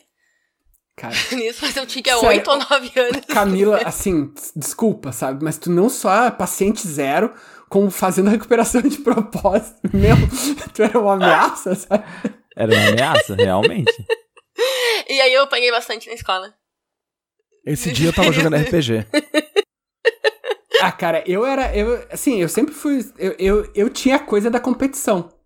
Né? Embora fosse um negócio que não, não, não quisesse dizer nada, e eu sabia que não queria dizer nada, e eu odiava, cara, odiava a escola, meu. Eu- Sabe, eu ia pra escola super contrariado, odiava cada segundo, mas eu, eu queria tirar maior nota, porque, sabe, eu, eu via como uma ofensa. O, o colégio tá me, tá me botando aquilo que eu tinha que aprender, então, disse, ah, filhas da puta, eu vou ser muito bom e vou provar pra vocês que eu, sabe, eu, vou conseguir fazer isso. É uma cabeça de imbecil, né? Mas eu, eu, eu pensava assim. Eu odiava, Mas é eu que odiava a, a gente gosta de aparecer, cara. Eu odiava a gente tirar gosta férias, de aparecer. gente. A minha mãe trabalhava em escola, minha mãe é pedagoga também, e aí nas férias ela conseguia livros da série pra qual eu ia, pra eu ficar estudando em casa no- Nossa, nas meu Deus férias, porque eu odiava tirar férias. Não, nossa, não, eu era. Bom, não, gente, que isso? Eu era uma retardada. Cara, eu, eu, eu, eu estudei em colégio construtivista do primeiro até oitava série, né? E era um colégio construtivista da hora pra caralho, assim, muito massa e tal. Foda, E aí, cara, ensino legal. médio. O que, que é construtivista? Construtivismo é uma, é uma, linha, Vamos é uma linha pedagógica, assim, em resumo, tá? É uma, é uma linha pedagógica onde, o, fo onde o, o, o foco é colocar o aluno no centro do processo, onde ele pode construir a base sólida para o seu próprio aprendizado. Então, basicamente, em resumo, ele aprende a aprender. Summerhill. Parece legal. Muito Essa é a bom. ideia. Piaget, adoro. Piaget, é nóis. Mas aí, assim, qual, assim, qual que foi o rolê? Aí eu estudei até oit- oitava série, pá, criança normal, etc, etc. E aí, ensino médio, eu fui pra um colégio católico aqui em Floripa, que era tipo o colégio de playboy. Porque eu ganhei bolsa, tá ligado? E eu odiava o colégio, eu odiava. Eu entrei no colégio puto da cara, usava calça de couro no, no, no primeiro ano, sabe? Era meio, tipo, metaleirinho, assim, sabe? Aham. E aí, quando teve a primeira prova de física, que a galera, tipo, tirou 2, 3, 4, e eu tirei 10, estudando zero, dormindo na aula, eu falei, velho, esse ensino médio eu vou passar com uma mão nas costas. E eu passei o ensino médio tocando o terror na escola, tipo, terror no ensino médio. Tipo, eu era um, eu era, sabe, tipo, turma do fundão que bota um, um, tipo, uma sanduicheira no fundo da sala e faz sanduíche durante a aula, sabe? Essas, essas coisas assim. Então, Eu era não esse... consigo te imaginar fazendo Não, essas então, coisas, eu, não, eu não fazia isso, assim. Esse era, esses eram os caras que eu, que, eu, que eu andava, mas eu tava lá junto. Você só comia o sanduíche. Eu só comia, exatamente, exatamente. mas, eh, mas, cara, eu era terrível, terrível. E aí, qual que foi o rolê? Que nesse ensino médio, a gente faz a, a volta pra, tipo, RPG bizarra, né? Nesse, nesse rolê de, tipo, ensino médio, foi onde eu conheci o Roxo. Porque o Roxo, ele é mais velho que eu, ele era de uma, de uma turma mais velha que eu. E ele andava com a galera que era a galera da escada. Que no meu colégio, os nerds eram chamados de quê? Eram chamados de punk. Ah. Mas de punk, legal. velho, não tinha nada. Tipo, ninguém era punk, porque era todo mundo playboy, tá, tá ligado? Tipo, ninguém era punk. A gente era punk contra o quê? Tipo, contra o, o horário do lanche? Tipo, não tinha muito com o que se rebelar, assim, sabe? Mas enfim. Ah, cara, mas, é- mas, mas, mas tem, cara. Eu, eu era nerd e, e, tipo, eu andava também com o pessoal punk. Porque, como era nos 90, a gente tinha a obrigação de, sabe, de ter a rixa com os metaleiros. Mas, Caldela, tu, tu, tu é de Porto Alegre. Porto Alegre pode ter punk. Floripa não pode ter punk, cara. Tem, praia, tem praia, entendeu? Como é que tu vai ter punk na praia? Não tem como ser punk na praia. Mas, cara, mas o meu colégio também era super de playboy. Eu, tipo, porra, a minha família sempre foi ah, super tranquila em termos de, sabe, condição financeira. Meu pai é, é professor universitário. E eu, de longe, era a pessoa mais, entre muitas, muitas, muitas aspas, humilde do, da turma. Porque, cara, era todo mundo, assim, dono de jornal, sabe? Era, era horrível, assim, cara. Era muito playboy. É, O meu fundamental foi em escola pública estadual, né? E o meu ensino médio foi numa escola federal, pra qual eu fiz vestibular. Pra qual eu fiz cursinho pré-vestibular pra entrar no ensino médio, inclusive. Eu fiz cursinho também. E era o meu sonho estudar lá. Eu fiz cursinho porque eu fiz Senai. Ensino profissionalizante. Ali- Como eu fui parar, eu não quero mais falar desse assunto, mas co- como, como eu fui parar no Senai é ótimo. Eu fui parar no Senai porque eu desenhava. E aí minha mãe me colocou em. Minha mãe e meu pai me colocaram em artes gráficas. Porque tinha artes no nome. Uh, não Mal, acredito, sa- sério? mal sabia eu que só tinha um setor que desenhava. O resto era tudo máquina e o caralho, né? E eu caí na máquina e o caralho quando eu fui fazer especialização. Mas é história pra outro dia, eu causei também. O que eu fiz com uma hora de podcast. Nossa, muito céu. É. Não, eu vou dar uma, eu vou dar, eu vou dar uma volta meio bizarra, talvez saia uma discussão que preste, talvez não, jamais saberemos, ou saberemos daqui a pouco. O meu time foi campeão paulista, tá? É nóis. Né? O nosso time, né? É, obrigado. É verdade. nóis. É... Eu vou me retirar aqui um pouquinho, tá? Então, estamos de volta volta. em breve. Não, fica aí que vai dar certo. E aí, cara, assim, é, o Campeonato Paulista foi meio cocô. O primeiro jogo foi uma bosta. E o segundo jogo, analisando friamente, assim, não foi dos melhores jogos que eu já vi na minha vida. Porém, eu queria muito que o Palmeiras ganhasse, porque em 2018, né, o, o Corinthians ganhou um Campeonato Paulista dentro do estádio do Palmeiras, num- numa decisão super polêmica, para usar a palavra sem, sem entrar no que aconteceu. E eu queria que o Palmeiras, de- que o Palmeiras desse o troco. E aí o Palmeiras fez um gol no segundo tempo, aos três minutos do segundo tempo, um gol de cabeça do Luiz Adriano. Aí tem um- uma parte que é, todo palmeirense sabe que se o Palmeiras faz um gol desses no segundo tempo, ou muito cedo no jogo, o outro time vai empatar. Não, é, isso é bem Entendeu? verdade, isso é bem verdade. Você sabe que o time vai empatar. Você tem que torcer pra fazer dois, porque se fizer um, vai empatar. E se for o Corinthians, vai empatar no último minuto, com o jogador que você menos gosta.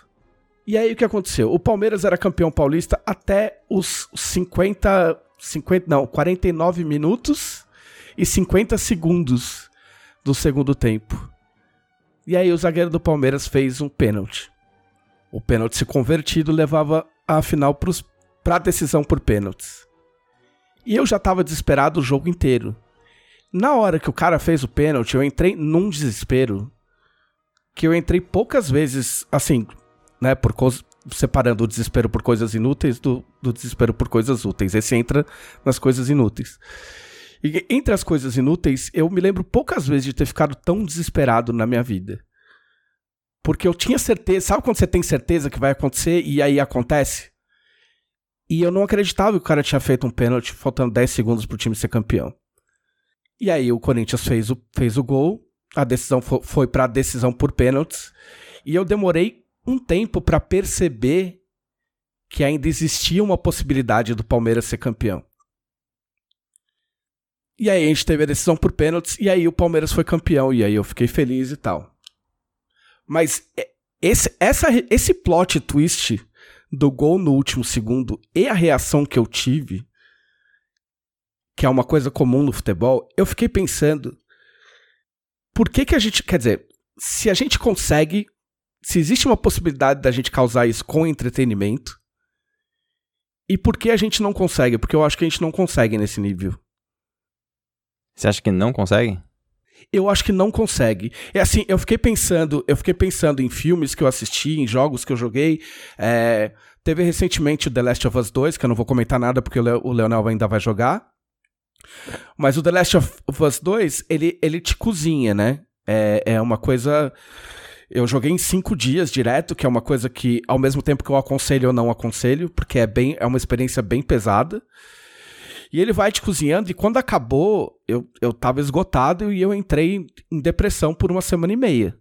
De verdade, de cama, assim, quase. Foi uma das coisas ah, mais próximas. E quando eu assisti Seven, né? é, no cinema, quando saiu e tal, tipo, o final do Seven, ele é muito brusco, né? Ele é calculado pra ser desse jeito e causar a sensação que me causou. Porque eu fiquei meio estupefato e, e, tipo, saí do cinema meio sem querer falar com ninguém. É, Inclusive, eu até conto a história de que foi a única vez na minha vida que eu fui no cinema O filme acabou e todo mundo levantou em silêncio e saiu em silêncio até esvaziar a sala. Isso eu nunca mais vi e provavelmente não vou ver mais. E foram as duas, as duas ocasiões mais próximas que eu, que eu encontrei assim. Eu não encontrei nada nesse, nesse que parecesse qualquer reação é, é, parecida com o que o futebol causa. E eu não tô aqui pra exaltar o futebol, eu tô aqui pra, pra gente discutir a parte do entretenimento. Porque é muito interessante que um negócio consiga causar isso e, e, e talvez não seja replicável. Então, cara, uh, eu não. Obviamente, como eu sempre falo, eu não sei nada de futebol, mas isso é aplicável para qualquer esporte que tenha uma. Que, que possa ter uma, uma variação grande, né? Tipo, vamos. Um esporte que eu curto, tipo, boxe, sabe? Tipo, MMA. Tu, tu, tu tem essa. essa. Como é que eu vou te dizer? Essa reação tão forte porque o resultado não depende de nada que nada que veio antes. Tipo, o entretenimento, ele vem da cabeça de alguém. Então, tu, por mais que tenha coisas como Seven, tu vai ver que tá lá as as dicas estão lá. Sabe, no, no Seven não vai acontecer de ah, então os caras estavam na estrada e de repente, sabe, o Brad Pitt teve um aneurisma e morreu. sabe que, tipo, é o equivalente, sabe? Porque é, é o. No esporte e em situações da vida real, realmente é imprevisível. Né? E, eu, e eu acho que o esporte é uma das, uma, uma das formas que a gente tem de experimentar o imprevisível como entretenimento de forma então, mais mas o RPG não é imprevisível. Então, é aí que eu queria chegar. Eu acho que tem uma maneira da gente chegar bem perto disso com RPG, mas a gente tem que abrir mão de salvar personagem, a gente tem que abrir mão do controle, a gente tem que rolar os dados e deixar a famosa fa frase do Ivan Drago: se morrer, morreu. É, eu puxei isso porque, porque eu. pra levantar pro Pedroca. então, cara, no. Assim. Eu, eu. Eu já tive algumas catarses, assim, dessa. É, pouquíssimas em cinema, mas eu tive muito em, em teatro, né? Em performance, assim. E, e, isso tem, tem muito a ver com a forma como, como as coisas elas são construídas, né? Tem a, é, se não me engano, é Marina Abramovic, deixa eu só confirmar se é isso mesmo, mas acho que é assim já, que se pronuncia. Já ouvi falar. Abramovic, é assim que se pronuncia mesmo. Que ela é, tipo, ela é uma artista performática antiga, assim, né? Ela é old school, tá ligado? Anos, anos 70, assim. E ela tinha uma, uma, uma performance clássica dela, onde ela estava em, em, em, um museu e ela se colocava com um monte de objetos em volta dela e uma placa tipo do what you must, do what you want. Tipo assim, faça o que tem que ser feito, faça o que você quiser. E ela ficava parada com um monte de objeto em volta dela. E um dos objetos que tinha era uma arma carregada, um revólver carregado. E em determinada performance, um cara pegou a arma, viu que tinha uma bala fez aquele clique, né, clássico, e apontou para a cabeça dela. E hum, óbvio, eu não vi isso, isso foi nos anos 70, mas assim, os, os relatos que tem do nível de entrega que a plateia tinha com aquilo é, não é tão. É, assim, não é um, um tipo de, de contato que eles têm como plateia, mas é quase como se fosse um observador, como se fosse uma testemunha, sabe? Porque eu acho que isso é uma coisa que, que é importante desses, desses esportes ou dessas coisas parecidas. Ele, ele remove você, observador, da possibilidade de ação. Tipo, você não pode fazer nada e o resultado daquilo está completamente nas mãos de outras pessoas. E, e essa sensação que a gente tem quando ela resolve, quando ela é resolvida, ela traz ao mesmo tempo uma sensação de alívio e outra de não completude, porque você não foi responsável pelo ato ser completo, entendeu? E, e, tipo, isso é psicológico, isso é estudado, isso é. Eu não, eu não tô tirando isso da, tipo, minha bunda, assim. Isso é uma coisa que as pessoas, tipo, que estudam psicologia falam, assim. E essa expressão também ela não existe em, em, em português, eu sei, não peguem no meu pé. Mas o. Mas o rolê bizarro, assim, que, e que é, é muito real, é que em esportes, por exemplo, como por exemplo boxe, como por exemplo futebol, numa decisão de pênaltis, tu é uma mera testemunha. Não tem absolutamente nada que você possa fazer que vai ser assim, que vai poder ajudar a resolver aquela situação que você está emocionalmente investido. Então, quando a catarse acontece, ela acontece porque outra pessoa fez por você. E aí você vive um processo de luto. Tipo, é, é muito bizarro isso, é muito louco, assim. Isso é a essência da performance. É quando você coloca, quando você alterna, né, os participantes entre ah, meros espectadores, onde eles não têm ação, e aí, né, portanto, eles podem se tornar testemunhas, ou um outro lado, onde eles estão agindo e se envolvem emocionalmente por causa, por causa, por causa disso, assim. E aí eu penso que no RPG, agora fazendo a volta completa, né? Que no RPG a gente alterna en- entre essas coisas quando o rolar dos dados é o que define vid- vida e morte, né? Tipo, é, eu, fico, eu fico lembrando de algumas campanhas que eu joguei ou que, ou que eu mostrei, onde o nível de envolvimento emocional das pessoas que estavam ali era tão intenso que um rolar de um dado foi, sabe, era todo mundo levantar pra olhar e era uma descarga de adrenalina tão grande assim, de, porra, de gente chorar de alívio, sabe? Tipo, aquele de, ah, graças a Deus, cara, meu Deus do céu, não acredito nisso, sabe? Um- uma angústia mesmo, assim.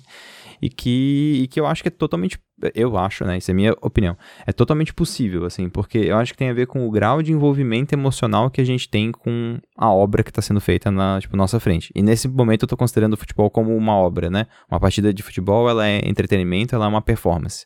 Apesar dela não ser ensaiada, ela se configura como uma performance, né? Não, e a gente cria história pra tudo, né? Tipo, não existe uma história. É, isso que eu ia falar. Deixa eu só esporte, fazer né? um. Só, só aproveitar só pra abrir um parênteses. Porque é, você, você não pode interferir no futebol, mas você acha que você interfere. Porque você cria rituais, né? Pra fazer de conta que você tá interferindo. Tipo, eu tinha cortado todas as minhas superstições e coisas desde 2018. E esse ano eu resolvi me perdoar e retomar algumas. E aí eu fui escolher a camisa que eu ia assistir o jogo. E eu, tinha um, eu tive um método pra escolher. Eu peguei uma na mão eu falei, essa daqui não, porque essa é de 2009. Em 2009 o Palmeiras perdeu um campeonato ganho é, pro Flamengo. Então eu não posso colocar essa, porque essa foi do título que a gente perdeu. E aí eu escolhi a camisa de 2008, que tinha sido o último título do Palmeiras no Paulista, com o mesmo técnico. Eu falei assim, então ok, essa camisa vai funcionar. Eu li um, um- um depoimento de um cara que ele, eu acho que ele foi, ele foi da assessoria de imprensa do Palmeiras. E eu sou amigo dele no Facebook. Ele pegou o carro e foi buscar na casa do pai e da mãe, faltando 10 minutos pra começar o jogo, um tênis, que era o tênis da sorte dele, Pra ele poder assistir a porra do jogo. Sacou? Então, Então, tipo, dentro do que o Leonel tá falando de criar histórias, você inventa um, um esquema em que você tá no meio, saca? mas sabe, mas, mas, mas sabe qual é o mais louco? O nome, o nome disso é drama. Aham. O, tem um, tem um, ah, uma vertente de tipo, estudo de teatro que tipo, compreende que a essência do ser humano é contar histórias. E que ele necessariamente faz isso com tudo, é por isso que a gente consegue se envolver emocionalmente com animais, etc, etc, e assim segue, né? Tu cria uma narrativa pra aquela criatura que a princípio não, não dialoga com você. Aí você dá um nome pra ela, né? Ela tem uma, tipo, rotina, você conta para outras pessoas dela e, portanto, você cria uma história Aham. que não é necessariamente verdade. Ela é um drama. E o louco é que o ser humano ele precisa do drama porque é com o drama que ele consegue explicar as coisas que ele não tem fala pra isso. Por exemplo, você não conseguiria contar pra gente esse evento se você não contasse a história pra gente de que você criou um método pra poder escolher uma camiseta, porque o que o, o sentimento que passa na sua cabeça não tem uma palavra que define ele. Aham. Não é uma superstição, porque você sabe que no fundo isso não vai modificar, mas ao mesmo tempo você crê na história que vai. E aí é essa história, é essa narrativa que ela é tão forte. E aí, por que, que o futebol ele é tão forte? Porque quando tu consegue falar que Luiz Adriano aos 49 fez um gol, sabe quando tu, quando tu começa a contar Aham. o contar a história é muito poderoso. O drama é muito forte, porque ele gera engajamento, ele gera en- envolvimento. A galera do marketing sabe, tipo, storytelling é uma, tipo, ferramenta fantástica de marketing, de venda, né? Porque as pessoas, elas se engajam com isso, né? Não, é que eu posso falar, falar muito por mim, assim. Até hoje é aniversário da minha irmã, a gente fez uma ligação família com ela e tal, e elas estavam me zoando. Porque a gente tava falando do filme do Divertidamente. Eu falei, olha, eu nunca achei a animaçãozinha que tinha antes. Que eu vi no, no cinema e eu chorei muito assistindo aquela animação. E é uma história de amor entre vulcões. E elas riram na minha cara. Porque assim, eu sou uma pessoa que eu, particularmente, me envolvo muito com todas as histórias que eu acompanho jogando RPG, vendo filme, lendo um livro. Então, assim, as coisas que eu. As mídias que eu acompanho me trazem um- uma sensação de sofrimento que pra mim é muito real. Né? Então, por exemplo, eu gosto muito de eu gosto muito de história de hum, de suspense, por exemplo. A Agatha Christie é minha autora preferida. Então eu adoro série policial, adoro essas coisas. Mas eu sou incapaz de assistir filme de terror. Porque eu me ponho demais naquela situação que tá ali e me apavora de verdade assistir essas coisas e esse sofrimento. Sabe? Eu fiz teatro durante muito tempo também. Eu fiz cinco anos de teatro quando eu tava entre, entre o ensino médio e o ensino técnico que eu fiz depois. Né? E eu, eu fiz uma peça sobre Joana Dark. E eu fui apresentar a peça. Apresentei a peça uma vez só, no final das contas, porque era, tinha a ver com uma coisa da escola e tal. E eu desatei a chorar no palco, no meio da peça, assim, ó, como se fosse uma sensação muito real ali. Então, assim, pra mim, pra mim, que acompanho muito futebol, eu gosto muito de futebol e faço, acompanho muitas outras mídias de, de entretenimento, pelo menos do, do, que eu sinto, a, a emoção que o futebol me causa, outras mídias também me causam. Mas é uma questão muito pessoal minha, do, do meu nível de envolvimento emocional com essas coisas. Ô, ô Camila, tu já, tu já, tu já ouviu, ouviu a, sei lá, a pintura ou já viu a história do êxodo de Santa Teresa? Não. Era uma santa. Eu vou, eu vou falar uma versão, sabe, totalmente errada, porque eu não lembro todos os detalhes. Mas, enfim, era uma santa que ela dizia que ela recebia o Espírito Santo, na época medieval, né? E ela, ela tinha reações muito extremas. E, tipo, que alguns dizem que era uma coisa sexual, mas enfim, tipo, não, não é essa parte que interessa. É que claramente era uma pessoa que se conectou muito com essa religião, exista ou não exista, né? Não, não, não tô julgando isso agora. Uh, mas ela tinha um envolvimento que outras pessoas não tinham. E era um envolvimento maior num nível visceral mesmo, nível, sabe? Ela não tava dizendo que tava, que tava fingindo, sabe, que tava acontecendo aquilo. Ela tava tendo, tipo, quase umas convulsões, sabe? Então, tem pessoas que realmente têm uma sensibilidade maior para para esse tipo de, de narrativas, né? Que acabam acreditando num nível muito real na, nisso que outras pessoas só experimentam de forma mais, sei lá, mais uh, secundária, assim, sabe? Tipo, eu não, eu não tenho, nunca tive isso, sabe? Eu, eu não choro em filme, não choro em livro, assim, não lembro de já ter, já ter chorado com uma obra. Mas Uh, eu não sei se eu não invejo, sabe, esse nível de, de investimento. Mas tem, assim, tem uma coisa muito, muito louca nisso que é que eu volto, que eu volto a falar, assim, é o poder do drama. É, até assim, eu vou falar isso aqui agora. Se vocês acharem que é negativo, vocês cortam no tipo podcast depois, tá? É, qual que é o rolê? Eu tava, na época eu, eu era, eu, eu tava formado já na tipo, faculdade e eu, eu trabalhei muito tempo com uma metodologia chamada Viewpoints, que era uma metodologia de trabalho de grupo, assim, e muito com, com, com combate cênico. Então eu treinava atores para lutar em cena. E, e qual que foi o rolê? Um cara entrou em contato com a minha professora para poder treinar um grupo no, no interior de São Paulo. E a minha professora não podia, ela falou, ela falou Pedro, vai tu. Eu falei, ah, ok, show de bola, bora nós. Fui pra, tipo, São Paulo, era um cachê bom, tudo, mas aí o cara me, me pegou no, tipo, aeroporto, assim, ah, a gente vai agora pra uma cidadezinha aqui do lado, que é, é, é um, é um sítio, a galera tá lá. Aí eu, ah, olha só, vão roubar meu rim, né? Tipo, não sabia que isso ia rolar, mas ok, vamos lá então. Aí o cara dirigiu, assim, foi, foi, tipo quase duas horas e meia dirigindo, né? Porque é São Paulo. E, e me falando, assim, né? Como é que esse grupo tinha mudado a vida dele, não sei o que, não sei o que lá. E eu, pô, maneiro, né? Isso aí e tal. Aí quando eu cheguei lá, eu entendi o que que era. Era um, tipo, um retiro religioso de um grupo de teatro. Então era um grupo de teatro evangélico. E, cara, primeira coisa que eu falei quando eu percebi isso foi falar pro tipo, pro tipo diretor, foi, cara, eu sou ateu, tipo, eu, eu né, eu não, pô, não me relaciono muito com essa parada e tal. Ele, não, não, mas a gente tá aqui pelo, mas tu tá aqui pelo que tu, tu pode ensinar e tal. Eu, pô, mas é uma semana com vocês, né? Caralho. Tipo, como é que vocês se sentem em relação a isso? Não, pra gente é de boa, você não se incomodar. Eu falei, não, que isso, velho, tranquilaço, assim, só não vou participar do culto, tá ligado? Ele, não, tranquilo. Eu falei, então tá. Cara, primeira noite, tá? Primeira noite é, eles foram apresentar uma peça de teatro deles. Porque eram vários grupos que eram de várias cidades diferentes que se reuniram na mesma fazenda para tipo, fazer, montar uma grande peça juntos. E eles iam apresentar peças, cada grupo ia, um, cada noite, apresentar uma peça para os outros grupos, né? E aí foi muito louco, porque são peças que eles apresentam durante o culto, né, da cidade deles, para o grupo de fiéis.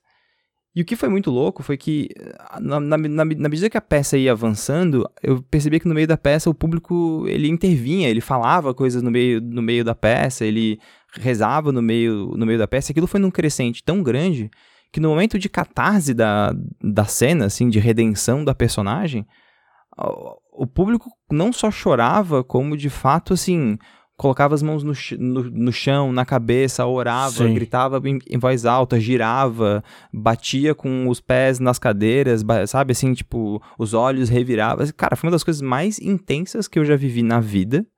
Assim, foi uma das coisas mais surreais que eu já vivi na, na vida e que ali eu pude perceber muito claramente o poder do drama, porque assim, quando a gente compreende que o mundo ele se resume em, em, em contações de história, no momento que as, que as pessoas estão assistindo aquele texto que está sendo passado para eles, né, aquela cena que está sendo passada para eles, e elas entendem que aquilo conecta com a história pessoal delas, elas criam um novo drama para a história pessoal delas e podem fazer catarse.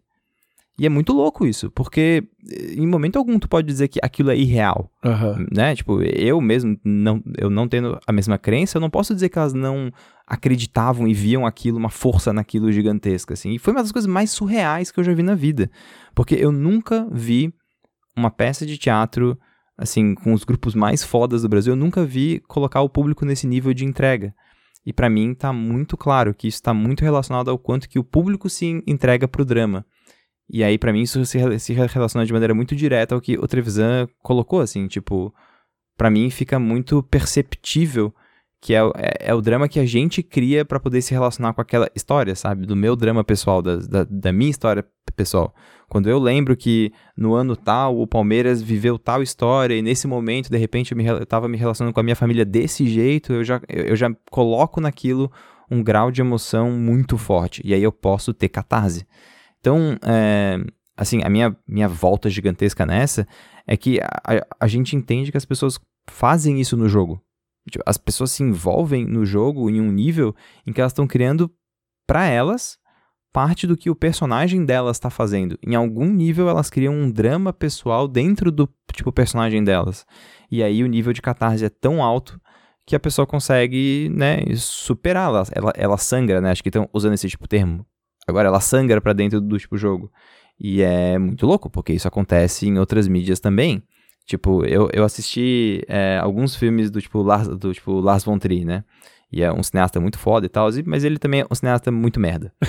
E ele é muito merda porque ele faz muita merda, ele é socialmente merda.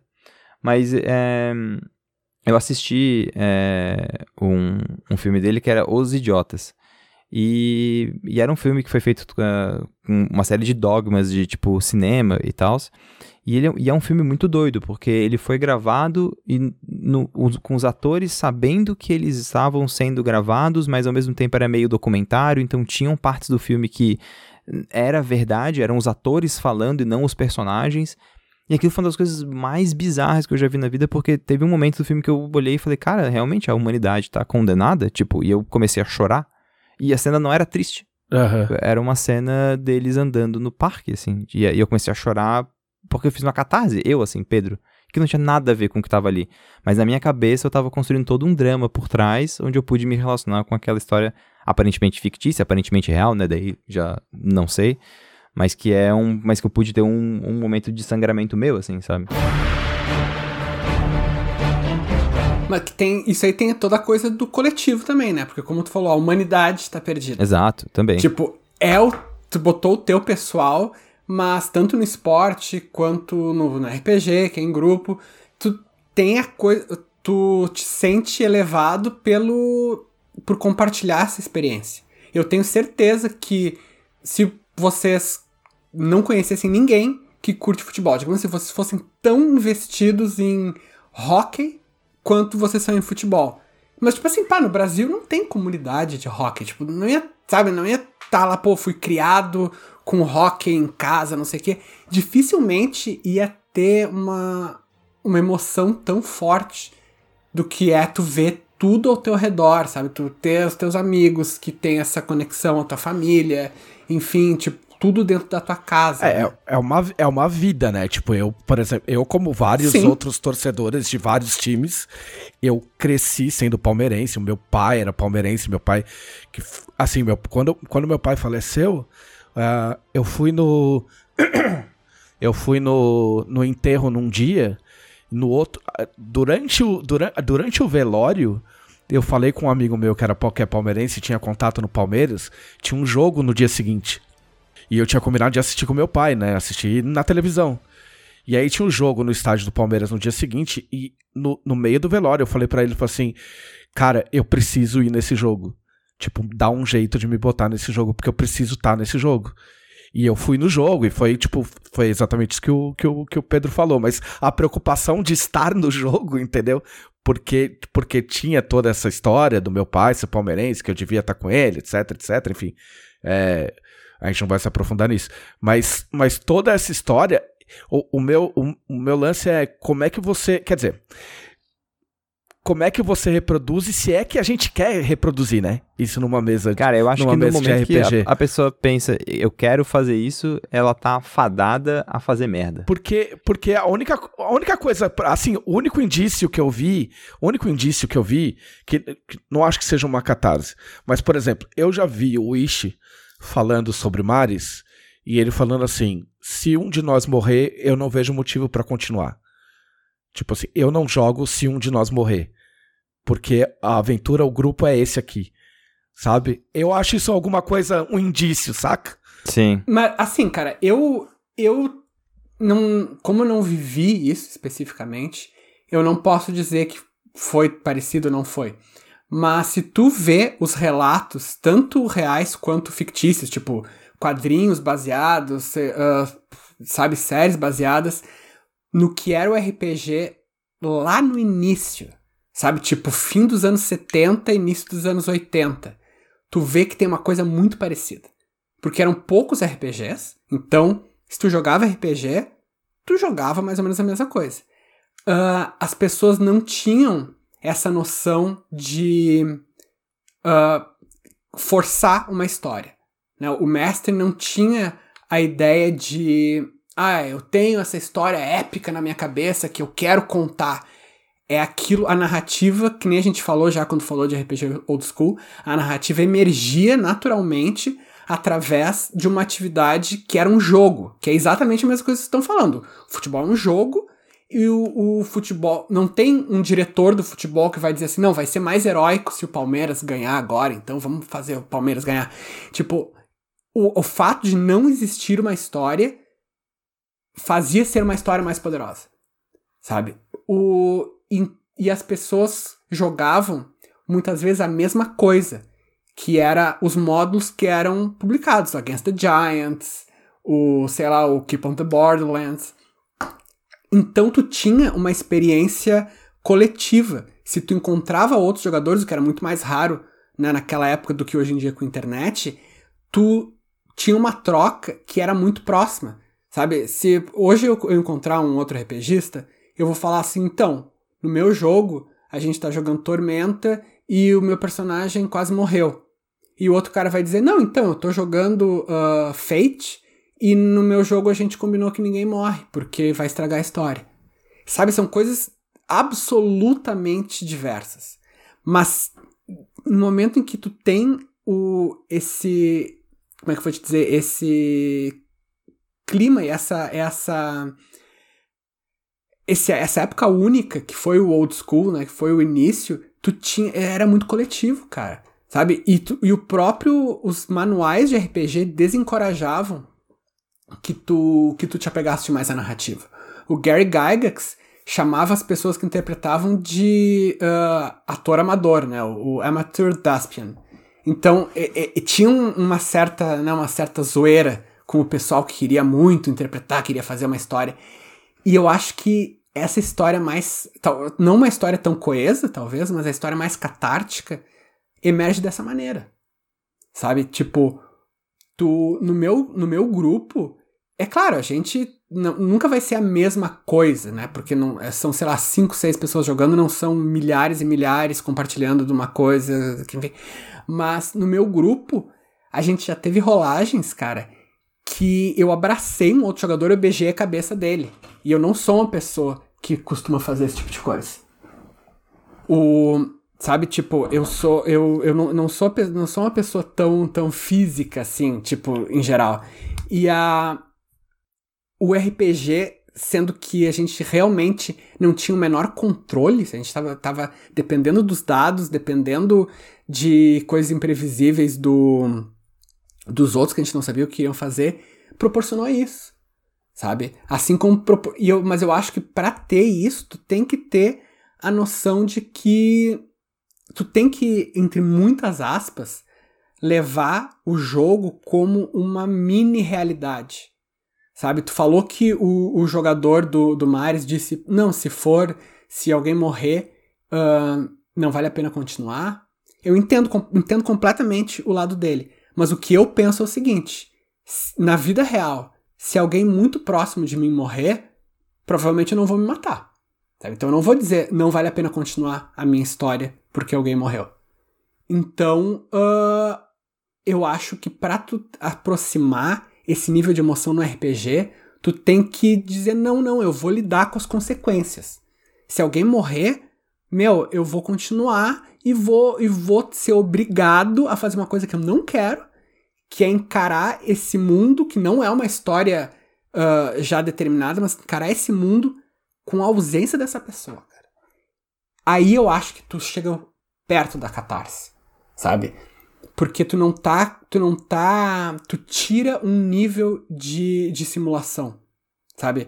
O momento em que o mestre tem uma história fechada, uh, que tá na cabeça dele, o mestre. Eu, eu tô um nível mais afastado da realidade. Porque eu já tô jogando um jogo que é de fase de conta e eu ainda não tô uh, jogando de verdade. Eu tô, eu tô participando de uma história que já tem fim definido. Mas se, se é tudo incerto, cara, tu, tu, te deixa mais vulnerável, sabe? E tu te deixando mais vulnerável, tu pode chegar aos níveis muito baixos, como vocês têm quando o time perde, uma coisa importante, e aos níveis muito altos, que é a vitória, sabe? É, eu, eu, eu vejo de maneira similar até. Isso que é o mais, o mais bizarro, assim. Tipo, eu acho que um fator determinante do acaso, é, assim, um, um fator de, determinante para para catarse é o acaso, na minha opinião, porque ele te remove, ele tira o teu poder perante a situação. E no momento que ele te desarma, tu fica mais vulnerável e, portanto, tu pode ter uma catarse mais completa, né? Isso é o que eu, o que eu acredito. É, como, como mestre, assim, no momento que eu percebo que a mesa tá indo para esse lado onde os jogadores buscam catarse, porque assim, é, isso é uma outra coisa, né? Como diretor de teatro também, eu consigo entender um pouco no momento em que eu vejo que o ator já tá ultrapassando o limite do personagem, sabe? Tipo, você consegue ver. Eu não sei quem que tá ouvindo o podcast que é dessa área, mas você, consegue sacar. Tipo, tu olha e fala, velho, esse cara aqui na real não tá falando como personagem, ele tá falando como ele mesmo. Tipo, dá pra ver. E, e no momento que isso, que isso acontece, assim, normalmente você tem duas opções. Ou você dá aquele passo para trás para poder efetivamente proteger a pessoa, falar, cara, você tá indo em um local aí meio inseguro, vamos dar uns passos, vamos ficar numa, numa zona mais segura. Ou tu faz o que alguns diretores fazem, que é alfinetar a pessoa para poder ver ela tirar algo mais real de si, né? Porque tu quer causar isso na plateia. E aí eu vejo isso como uma coisa compli complicada, porque tu, tu, assim, como mestre, né? Agora voltando para tipo, RPG, como mestre, eu não acho que a tua função é ficar provocando catarse nos tipo, jogadores. Então eu concordo. Tipo, eu não acho que o mestre tem que desenhar uma história, não acho que o mestre tem que desenhar experiências de catarse. Eu acho que isso, isso é péssimo, sabe? Acho que o mais interessante é sim lidar com as consequências das ações dos jogadores e manter aquilo claro. Tipo, a todo momento eles estão lidando com consequências das ações que eles fizeram. E isso pode promover uma, um, um desarme maior, né? Num, assim, pegando o próprio exemplo de, de Mares, né? Pô, eles tomaram decisões em Mares de Sal e Sangue que, porra, levou eles a, sei lá, condenar 10 mil almas de uma cidade. Né? E, pô, é um peso gigantesco para tu ter nas costas quando você tá jogando com um grupo de libertadores. Então, assim, esse tipo de coisa cria um certo. Pode criar, né? Um certo envolvimento dos jogadores ao ponto de falar, cara, eu tô tão envolvido com esse, com esse personagem que se qualquer outro morrer, eu não sei como é que eu sigo e eu quero largar. Beleza. E talvez a catarse ela nunca aconteça. Porque esse é o meu ponto. Eu acho que se isso acontecer na mesa, talvez nunca vá acontecer catarse. porque a gente não vai conseguir vi, vi, assim, vivenciar o luto completo, né? Que eu acho que é um outro, um outro ponto complicado, assim, da, dessa conversa toda. Né? A catarse, ela existe como um processo de luto em algum nível, sabe? E, e, claro, não é quando acaba o luto, acaba a catarse. Não, mas é uma coisa que, que tá em constante acontecimento, assim.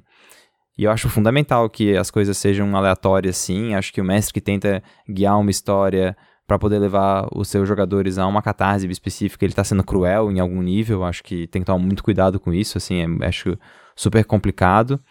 Mas por outro lado, é, vem as questões de, de provocações e de, de histórias, né? Por exemplo, eu sei que a Joana gosta de cenas dramáticas para poder criar interpretações interessantes. Então eu tento colocar a personagem dela em situações dramaticamente com, com, assim complexas, né? Sei que o Roxo gosta de uma coisa heróica, então eu tento botar momentos heróicos onde ele pode uh, aparecer brilhando com isso. Então, tipo, é, nesse lado também eu, eu não tô só pensando no bem-estar do jogador, né? Porque eu sei que o jogador gosta disso, mas porque eu sei que o público gosta de ver os jogadores assim. Aí tem o outro lado, né? Tipo, de promover também o que o, que o público gosta de ver, porque é uma stream. Então. Não sei, é, é, esse, é, esse é um papo muito denso, assim. Não, eu concordo, eu concordo muito com uma. É, eu concordo muito com uma coisa que tu falou de, tipo, de ficar tentando fazer o tempo todo. Eu acho, eu acho, eu, eu concordo muito com isso, assim. Eu acho que é, esses sentimentos não são coisas que tu consiga forçar. Forçar acontecer numa mesa. É, sabe? Até porque, assim, uh, tu tá lidando com pessoas que tem sentimentos, que tem experiências e tem seus traumas. Né? Então, a partir do momento que tu começa a querer forçar uma determinada situação, tu pode estar tá entrando num caminho muito complicado da vida daquelas pessoas. Né? Eu acho que é, isso é uma, um primeiro ponto que a gente precisa pensar também. A gente quer causar, a gente quer causar uma mesa, uma mesa emocionante, que as pessoas. blá blá blá blá.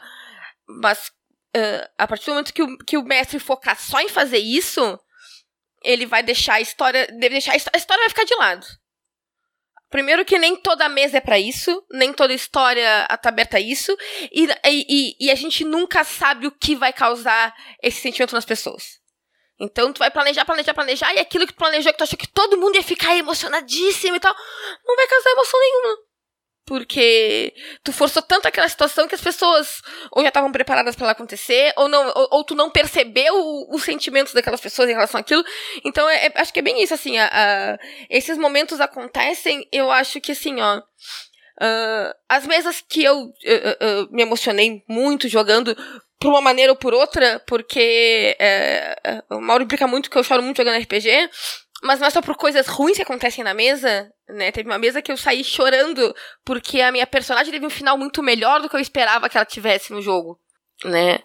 Uh, e que foram coisas assim, ó, que não foram planejadas por mim, não foram planejadas pelo mestre do jogo, né? Foram momentos que, que surgiram no decorrer da história ao natural, e eu acho que é isso. Eu acho que o fato dessas coisas acontecerem ao natural é que torna um momento tão especial. Eu acho que assim. É, com certeza. Né? É não ser provocado por gosto. É, é, é, tu ver que a coisa não foi planejada, que a, que a história tomou um rumo que tu não esperava, né? E claro, claro, depende do, de quanto o jogador tá tá motivado para aquele momento, o quanto ele quer sentir isso, porque tem gente que não quer passar por essa experiência jogando RPG, ele só quer sentar e se divertir com os amigos deles, não tem nada de errado, tá? Eu não quero me emocionar, eu não quero chorar jogando RPG, já basta a minha vida, eu quero só rolar uns lados com os meus amigos e dar uma risada, gente. E não tem nenhum problema nisso. É, isso eu acho que é uma coisa que a gente tem muito que falar, né? O RPG não é só essa busca constante por sentimentos entranhados e catarse. Varia muito do que, que tu quer tirar daquele jogo e daquele personagem. E, e claro, e, e, claro que tem que ter o feeling do mestre, né? De, de ver que o, o, o jogador tá chegando, no, no, no, tomando um caminho uh, diferente, o jogador tá envolvido naquilo e ele quer vivenciar aquilo. E tu, como mestre, também tem essa sensibilidade de dar esse espaço. Não, tem, total. De vivência. Eu não sei se eu me fiz entender. É, não, só, só pra deixar claro que, assim, é, eu também não acho que tem que forçar a barra. Né? É que eu, o que eu o que eu pensei era, tipo, o que, o que faz isso acontecer, se é que acontece, né? Que foi o que a gente debateu, debateu até agora. Mas assim, a gente tá falando, uh, em princípio, de coisas uh, pesadas, né? De chorar, de coisa e tal, porque foi o que o, o Trevisan trouxe. Uhum. Mas eu acho que tem uma maneira muito fácil da gente entender isso, que é justamente o contrário, através do humor. Tu para, tu ver, assim, sempre que o mestre tenta colocar uma coisa de humor no jogo, meu, assim, 80% das vezes ou mais, no máximo vai, sabe, ah, dar uma risadinha e tal, pô, legal, ok. Agora, o humor que vem involuntário, né, que vem dos dados, que vem de uma piada muito espontânea, coisa e tal, em geral é isso que nos faz rir, de verdade, no jogo. Com certeza. E não, é, eu não acho que seja diferente com outros sentimentos, sabe? Com o sentimento de vitória, com o, esse sentimento de catarse que a gente tá falando, com, sabe, qual, qualquer coisa é muito mais real se não é planejado. Se não é, não, não foi um, um jogador que pensou, então, nesse momento eu vou contar uma piada, eu vou fazer uma cena triste, tipo, é mais cru se for se for espontâneo. Mas assim, é, quando, quando, quando eu falo de catarse, talvez eu não tenha me feito entender, assim, porque catarse eu considero qualquer momento em que o cara consegue sobre que a emoção dele transborda a ponto que ele sobrepõe a realidade com isso. Então, tipo, por exemplo, o cara tá tão envolvido com a parada líquida que, que a, a, risada é tão espontânea e tão grande que aquilo é uma catarse pra ele, sabe? Não, sim, eu entendo, só que a gente tava, em geral, falando desses, dessas momentos de, sen tipo, sentimento no sentido mais, sei lá, mais comum ah, que a gente fé, diz, né? Fé. Tipo, é, de sim. chorar, de, enfim... É, eu acho que eu acho que assim, quando uh, o legal da gente falar de tipo RPG como um todo nesse, nesse ponto é porque ele é uma mídia de criação coletiva, né? E isso é fundamental, assim. O cara consegue se envolver dessa forma porque, ao mesmo tempo que ele é espectador, ele é co, ele é co-criador, né? Então, isso também é uma coisa muito ah, importante. O jogador pode causar isso no mestre também. Com, com, certeza, com certeza. Cara, uma das coisas que eu mais gosto de fazer em Mares de Sal e Sangue é jogar uma situação, aí eu vou para trás da cadeira e assisto a cena. É, porque você é mó cara de pedra, né? ele, mano, oh, é tipo assim, é muito louco, porque, assim, eu queria acompanhar Maris, né? Porque todo mundo fala, ah, Maris é foda, não sei o quê, pá. E a gente vem assistindo muito a, as, as streams do Ish e tal, no Casamento Nerd, a gente acabou ficando amigo. A gente, pô, eu quero acompanhar, mas eu queria acompanhar ao vivo. Aí eu fui, falei, não, então os caras, não, tem que assistir tudo. Ah, beleza. Aí fui lá no Duas Ecos de 2017. Nem sei, velho, acho que é. É. Aí eu fui tentar assistir. Aí é muito engraçado, porque tá o Pedroca, tipo, e aí galera, hoje a gente vai jogar, tal, não sei o que, fazendo várias piadinhas e todo pimpão, assim. Aí eu mandei uma mensagem pro Pedro e falei, ô Pedroca, quando. Quantas meses você tinha rolado antes de começar Mares? Ele, nenhuma, cara, aquela foi a primeira. Porque é tão diferente, tipo, eu vi a é primeira é e depois. É, eu vi a primeira e depois eu dei uma olhada na segunda, aí pulei pra terceira. E, tipo, você vê ele, ele mestrando hoje. E naquela primeira mesa é muito diferente. Porque eu até falei pra ele, assim, pô, você interferia pra caralho na ação dos, dos caras. Ele falou, é, pois é, eu interferia, mas eu, tipo, parei de fazer isso, acho meio chato hoje em dia. E aí agora tem isso que ele, ele, ele, ele, ele literalmente vai para trás e deixa o couro comer, tá ligado? Só que eu acho engraçado que você não deixa transparecer qualquer, qualquer emoção que você esteja sentindo de acordo. Tipo, às vezes você fala uma coisa, né? Tipo, pô, legal pra caralho, pô, que foda. Mas não dá pra ver uma emoção tua enquanto a galera tá atuando, assim. É, e aí é, é bizarro, né? Nesse, nesse momento eu tô agindo menos como mestre e mais como. Diretor. Tipo, é, eu não diria diretor, porque diretor parece que eu quero levar a história para algum lugar. Não é necessariamente isso. Mas, tipo, pelo. Eu fico pensando na parte de entretenimento também. É, quando, quando eu tenho ali o público e eu percebo que, que é uma narra... Porque isso, cara, isso é muito parecido com um exercício de improvisação que a gente faz em teatro, né? E tem exercícios de improvisação que tu faz com o público. E aí, é, tinha momentos assim, eu, eu, eu, consigo lembrar claramente da faculdade de eu dirigindo improvisações, que tem é, diretor de tipo improvisação, né? Muitas vezes é chamado de propositor, onde eu conseguia propor situações onde eu sabia que tais atores iam se envolver mais ou menos, assim. E aí, em Mares, eu consigo ver isso claramente, assim, vai, porra, essa é uma cena que eu posso apenas observar e ver para onde vai. Aí eu deixo eles, tipo, tretando loucamente entre eles no grupo e debatendo e não sei o quê, e a minha cabeça tá, tipo, como que eu vou transformar isso em plot? Tipo, como que eu vou pe pegar isso que eles estão debatendo e usar ou não desconsiderar? Porque, assim, às vezes, tipo, tem, tem esse rolê, né? Eles passam tempo debatendo uma coisa que eu não, que eu não tinha nem pensado. Eles estão lá fazendo o rolê deles, pensando, eles começam a debater, ah, porque esse, esse personagem aqui deu... Porra, nem lembrava dele. Porra, boa ideia, velho. Agora é o momento. E agora vamos à parte deliciosa e fantástica que todos amam, que é responder as perguntas dos conselheiros. E... E... E... Vai, Leonel. Quem são os conselheiros? Muito bom. Os conselheiros da Dragão Brasil são aquelas pessoas que apoiam a revista Dragão Brasil em apoia.se barra Dragão Brasil no maior nível de apoio e tem direito a participar do grupo exclusivo e fechado e magnânimo do Facebook, que é o grupo da revista Dragão Brasil, o melhor grupo do Facebook sem dúvidas, e podem, através do grupo, mandar perguntas para o nosso podcast. Exato. Perguntas como esta do Vitor Luck. Ei, Vitor Luck. Tem que acabar o Vitor Luck. Tem que Não, acabar o Vitor tadinho do Luck. Vitor Luck. Quem tem mais prazer em matar personagens, Caldela ou Pedroca? E agora? Dá uma arma pra cada um. Ih, rapaz. Quem atirar primeiro? Eu acho que o Pedroca tem mais experiência do que eu, né? Porque Que? Tá louco? Como assim? tu, tu, mestra, tu mestra em stream, tipo, cinco vezes por semana. Né? Eu mestrei poucas vezes já, cara. Então eu acho que tu, tu tem mais. Tem, eu acho que... Pô, mas quantos personagens você não matou em romance? Ah, não, em romance, realmente, dá em romance. É, então, velho. E assim, ó, em minha defesa, o- eu- eu só, eu só matei um personagem em live. Tipo, de jogador, somente um. E foi uma escolha dele. hum. Eu quero deixar isso muito registrado. É importante. Um tirinho de vez em quando numa capivara rola? Rola. É considerado crueldade? Com certeza. É excessivo? Talvez. talvez, talvez. Pode, posso ter uma tipo, reflexão depois disso? Deveria. Vou fazer? Não sei. Ó, o Kaique Nascimento, resumindo muito, ele quer saber como é ser responsável pela alegria, diversão e até o trabalho de algumas pessoas, como é que vocês se sentem. Eu me sinto bem, cara, e vocês? Pô, eu me sinto bem, óbvio. É irado. E você, Leonel? Você se sente bem? Eu me sinto bem, cara. Não, assim, eu sempre falo, eu sempre falo que eu até acredito que as pessoas leem o que eu escrevo. Mas pra mim a coisa mais extraordinária é saber que as pessoas jogam com base no que a gente faz, cara. Isso se- sempre, isso vai ser louco. Sempre vai ser louco. Eu nunca consegui exatamente superar. A primeira vez que isso aconteceu ainda foi na época que eu fazia fanzine que eu fiz uma ideia de aventura, nem tinha regra, era multissistema, assim, era, era livre.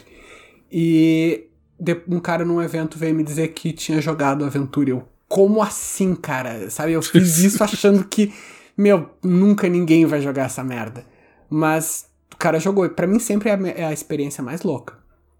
Então, assim, cara, é surreal, cara. Eu não sou autora de Tormenta, eu não sou autora de RPG, então, né? Mas você faz coisas e, e você joga e pessoas assistem. Responde a pergunta rápido. Ah, ok. Não, eu, assim, eu fico, eu fico feliz, na verdade. Eu não sei lidar com isso ainda, de saber. Com essa ideia de saber que pessoas assistem as coisas que eu faço ainda é uma. É uma ideia meio. meio abstrata na minha cabeça, assim. Pessoas fazem animações da sua personagem. É, eu não, ia falar, você é a única que tem uma animação. não, ainda, ainda, ainda é meio. Ainda, falando, falando sério, ainda é um, um sentimento meio. meio louco, assim. Mas sabe qual a, a parada que eu mais curto ouvir? É, eu comecei a jogar, ou eu voltei a jogar, por causa de você ou vocês. Cara, isso pra mim é a parada mais da hora. Quando o cara chega pra mim, tipo, quando a, a, a mina chega pra mim, a pessoa chega e fala, eu comecei a jogar porque eu vi um vídeo, porque eu vi uma stream, porque eu vi um podcast, tipo, tipo por o que for, sabe? Isso pra mim é muito louco. É, pra, pra mim ainda é um total de sete pessoas que lêem o que eu escrevo e jogam o que eu faço. isso, isso me traz um pouco de sanidade. Do Caio Souza, injustiçados ou bodes expiatórios das escolhas dos jogadores, ser o proclamador da morte de um NPC acaba trazendo temperos variados para as histórias e às vezes má fama para o mestre. Como vocês equilibram isso? Sempre dar a chance dos jogadores salvarem um NPC ou seguir o script? Acho que não é seguir o, o script, né? Mas, tipo, NPC tem que morrer, velho. Acho- não, não, assim, eu acho que assim, o mestre planeja e se os jogadores conseguirem, tipo, uma saída pras coisas, eu acho que eles têm todo o mérito em, tipo, conseguirem fazer o que eles queriam fazer, assim. A gente passou isso no, fim de- no outro fim de semana jogando Tormenta Alpha com o Thiago.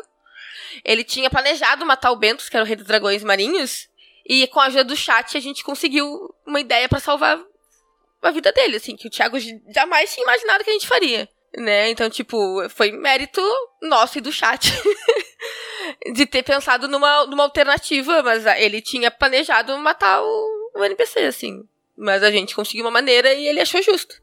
Foi. E tomou outro, outro rumo à história por causa disso, inclusive. Ah, cara, assim, em geral nas minhas campanhas ninguém é imortal e também ninguém tá marcado pra morte.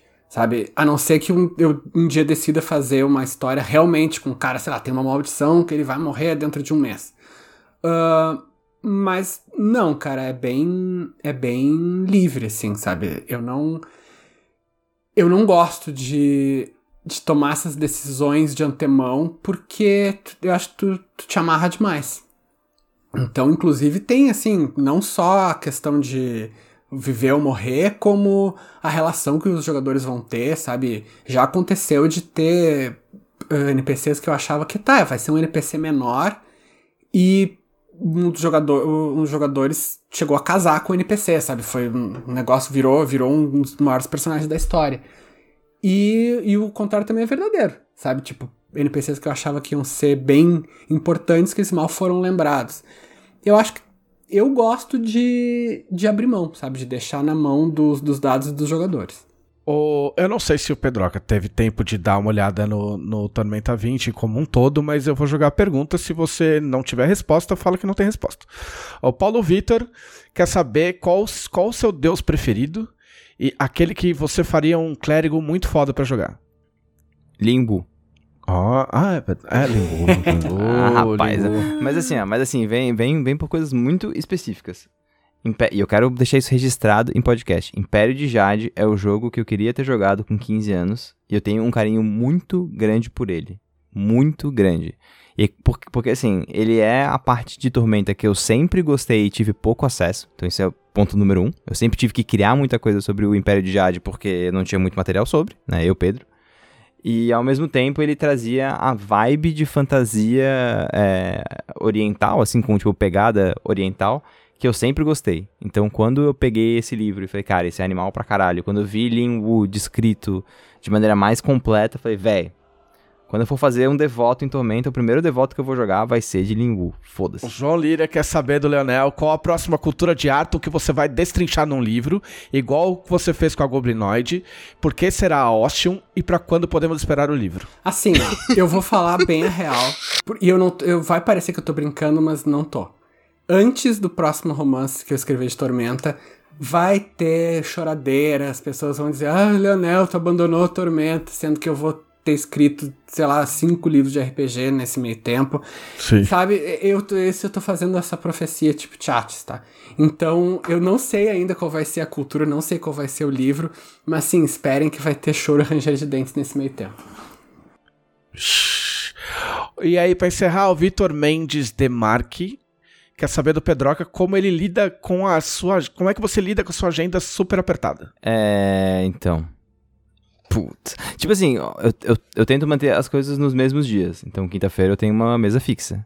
E domingo eu tento ter uma mesa fixa. E aí eu tento fixar algumas coisas. Isso é um jeito. Quando eu tava mais na vibe full produção, porque isso precisava rolar, eu tinha dividido o meu dia em blocos de 20 minutos. Caralho, pra poder organizar a parada, tá ligado? Mas isso era num momento muito em que as coisas precisavam ser produzidas num ritmo muito louco, assim. É, hoje já tem sido bem mais tranquilo, assim, mas eu tento manter, um, uma agenda no Google Docs completamente alinhada com a minha agenda de trabalho, porque daí eu consigo visualizar as duas coisas e ver prazos. E dois, uma pessoa que tá do meu lado que é a Silvia, que ela tá aqui. Oi, amor. Que ela Pode, me bota ajuda ela pra também falar me oi, bota fa- pra falar Ó, oi. bota aqui pra poder falar oi. Eu tô comendo um amendoim. É verdade, então ela tá aqui. Então, pra poder manter a agenda muito louca, eu tenho a Silvia do lado pra, um, me ajudava a lembrar das coisas, porque eu esqueço. E dois, né, né? E dois também pra poder falar, Pedro, acho que você tem que dar uma segurada em algumas coisas. é, sem isso fica um pouco complicado. Este foi o podcast da Dragão Brasil, a maior revista de RPG e cultura nerd do país. Até semana que vem. Ei. E...